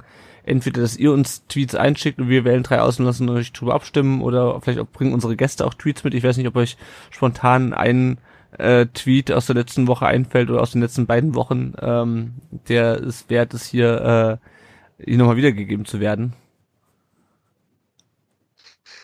Also mir fällt keiner ein, glaube ich, gerade. nee, so auf die Schnelle. Nee. Wir, Wir, auch keinen. ihr könnt uns ja mal schreiben, wie ihr das finden würdet, weil äh, wir haben uns auch, glaube ich, die Spieler ganz gut durch. Äh, der Erik hat einen, äh, hat auch einen Spielergenerator sozusagen äh, mal entworfen. Damit kann man leider keine neuen Spieler sich schaffen, aber ähm, per Zufall äh, Spieler aus der Geschichte des VfB auswählen. Eventuell wäre da die Idee, dass wir dann einfach den Spieler der Folge weitermachen, äh, aber halt unabhängig von der Rückennummer. Äh, sagt uns auch gerne, wie ihr das findet. Ja, und dann sind wir schon fast am Ende. Ähm, Nochmal den Hinweis, wenn ihr uns unterstützen wollt, dann könnt ihr das gerne tun. Entweder moralisch, in, äh, indem ihr uns Feedback gebt auf diese Podcast-Folge, wie ihr das fandet. Ähm, indem ihr uns äh, unsere Beiträge kommentiert bei Facebook, bei Twitter, bei Instagram, im Blog. Ähm, oder ihr könnt es natürlich auch, wenn ihr wollt, finanziell machen. Ähm, wir haben bei Patreon eine Seite aufgesetzt, da könnt ihr bereits bei, mit einem kleinen Betrag ab 1 Euro beziehungsweise Dollar, äh, weil das mit Dollar läuft, könnt ihr uns bereits unterstützen. Äh, auch kleine Beträge äh, helfen uns schon. Ähm, wenn ihr uns mit 5 Euro im Monat unterstützt, dann habt ihr das Recht, in jeder Folge als Unterstützer genannt zu werden. Das äh, machen wir auch in dieser Folge wieder. Das sind der Matthias, der Ron und der Christoph, die uns auf dem Timo Hildebrand mit je 5 Euro im Monat unterstützen. Äh, ich meine, der Vertikalpass unterstützt uns auch äh, ein wenig finanziell. Ich glaube schon, ja, ja, ja, ja. ja. Auch äh, an dieser Stelle nochmal vielen Dank auf jeden Fall dafür. Was, wofür brauchen wir das Geld? Ähm, wir haben mittlerweile 20 Euro im Monat zusammen, die wir, von, die wir von euch kriegen. Das heißt, die Kosten für das Hosting äh, des Podcasts und auch für die Nachbearbeitung dieses Podcasts sind gedeckt. Vielen Dank. Und was mich besonders freut, äh, das ist, dass wir über PayPal, äh, über, worüber ihr uns auch spenden könnt, äh, haben wir eine einmalige Spende von 25 Euro erhalten, äh, mal wieder äh, von der gleichen Person, die uns regelmäßig äh, spendet. Ich sage jetzt den Namen nicht, weil ich es nicht mit ihm abgeklärt habe, ob er das möchte. Äh, aber falls du das hörst, äh, sei äh, dir sicher, dass wir das sehr schätzen und uns sehr dafür bedanken ähm, für diese Spende. Wenn ihr noch mehr wissen wollt, wie ihr uns unterstützen könnt, dann könnt ihr einfach auf den Blog gehen und da unter rund um den Brust unterstützen ähm, gucken. Ähm, ansonsten äh, könnt ihr uns natürlich auch äh, unterstützen, indem ihr uns eine Podcast-Rezension dalasst auf äh, was früher iTunes heißt und jetzt Apple Podcasts. Da freuen wir uns immer sehr, wenn ihr uns äh, fünf von fünf Sternen da lässt und äh, auch eine kleine Rezension schreibt. Die werden wir natürlich auch direkt hier vorlesen. Ansonsten erklärt den Leuten auch gerne, was ein Podcast ist, wie man das abonniert ähm, und äh, weist hin auf unsere ganzen Präsenzen äh, rund um den Brustring.de, Facebook, Twitter, Instagram. Ähm, genau. Wir können noch kurz auf das Tippspiel gucken. Äh, da werden wahrscheinlich die meisten nicht so weit vorangekommen sein, weil alle auf den VfB getippt haben. Da ist, steht auf Platz 1 Prinz Poldi äh, mit 122 Punkten, auf Platz 2 Obel Dobel mit 117 Punkten, auf Platz 3 1893 Raphael mit 116 Punkten. Ähm, ich bin immerhin auf Platz 85 und der Tom, weiß ich nicht, du hast, du spielst glaube ich gar nicht mit dieses Jahr, oder? Nee, ich spiele gar nicht mehr mit Ja. dieses Jahr. Ja, aber ich lieg auch weit hinten, weil ich tippe halt nicht gegen VfB und das ist momentan keine gute äh, Tippstrategie. Ja, Sebastian, vielen Dank, ähm, dass du heute da warst. Sag vielleicht nochmal ganz kurz für diejenigen, die noch nie was vom Vertikalpass gehört haben und noch nie was von dir gehört haben, wo findet man dich, wo findet man euch äh, im Internet und auch in den sozialen Netzwerken? Also unseren Blog findet man äh, auf www.vertikalpass.de und äh, ja und auf Facebook findet man uns auch ähm, unter demselben Namen und auch auf Twitter findet man uns unter demselben Namen und auf Instagram sind wir natürlich auch. Da ist es vertikal.pass ähm, und mich persönlich findet man auf Twitter unter @butzer. Da geht's aber äh, eigentlich nie um Fußball, sondern ähm, fast immer nur um, um Laufen. Das ist also für äh, Fußball und nicht Lauffans relativ langweilig. Ja, wobei das könnte sich die Mannschaft vielleicht auch mal angucken, dein, äh, dein Twitter-Account. Das wird vielleicht ja, vielleicht kommt es ja, kommt's ja noch zu, zum, zu, zur, zur Dauerlaufeinheit äh, vom, vom Stadion zur Grabkapelle. Der VfB hat auch, ähm, also der EV hatte natürlich auch eine, eine Leichtathletikabteilung Mhm. äh, mit einem ähm, Lauftreff äh, freitagsabends. Also da bin ich äh, hin und wieder. Das wäre vielleicht auch nochmal eine Maßnahme ähm, für die Mannschaft, da mal mitzulaufen. Ja, wenn Michael Resch gehört ja regelmäßig unseren Podcast, wir wissen, äh, vielleicht äh, hört er das und gibt es dann an Markus Weinziel weiter oder sagt das der Mannschaft direkt, wenn er vor Weinziel in der Kabine ist. Ähm, ja, vielleicht können Tom, äh, du und ich, vielleicht können wir auch nochmal kurz sagen, wo man uns bei Twitter findet, falls ihr das nicht wisst. Also Tom Mich findet man unter Zwuggele. und mich unter l-sauerwald. Gut, dann wie gesagt, äh, Sebastian nochmal vielen Dank, dass du auch heute noch die Zeit genommen hast. Äh, es war ja schon absehbar, dass wir relativ lange reden würden. Äh, Hat auf jeden Fall wieder sehr viel Spaß gemacht, war sehr interessant. Auch die Diskussionen, die wir regelmäßig bei Twitter führen, auch mal wieder ins ähm, persönlichen oder zumindest in halbwegs persönlichen Gespräch ähm, fortzuführen. Ja, auf jeden Fall, die, die Zeit war es war es wert. Also da gibt ja viel Gesprächsbedarf und äh, bevor man das dann immer in 280 Zeichen da irgendwie reinhackt, äh, geht das dann auf diesem Weg deutlich angenehmer und schneller. ja, danke schön, schön war's. Ja, fand ich auch. Nächste Folge gibt's dann äh, in der Länderspielpause. Also in der zweiten Hälfte der Länderspielpause ist nach dem Nürnberg-Spiel, also in zwei Wochen, um es kurz zu machen, direkt vor dem Spiel gegen Bayer Leverkusen und dann hoffentlich mit acht statt fünf Punkten. Gut, dann wünsche ich euch, lieben, liebe Hörerinnen und Hörer, äh, jetzt äh, einen schönen Abend, wann auch immer ihr das hört. Und ähm, wir sehen uns bei der nächsten Folge. Tschüss. Ciao. Ciao.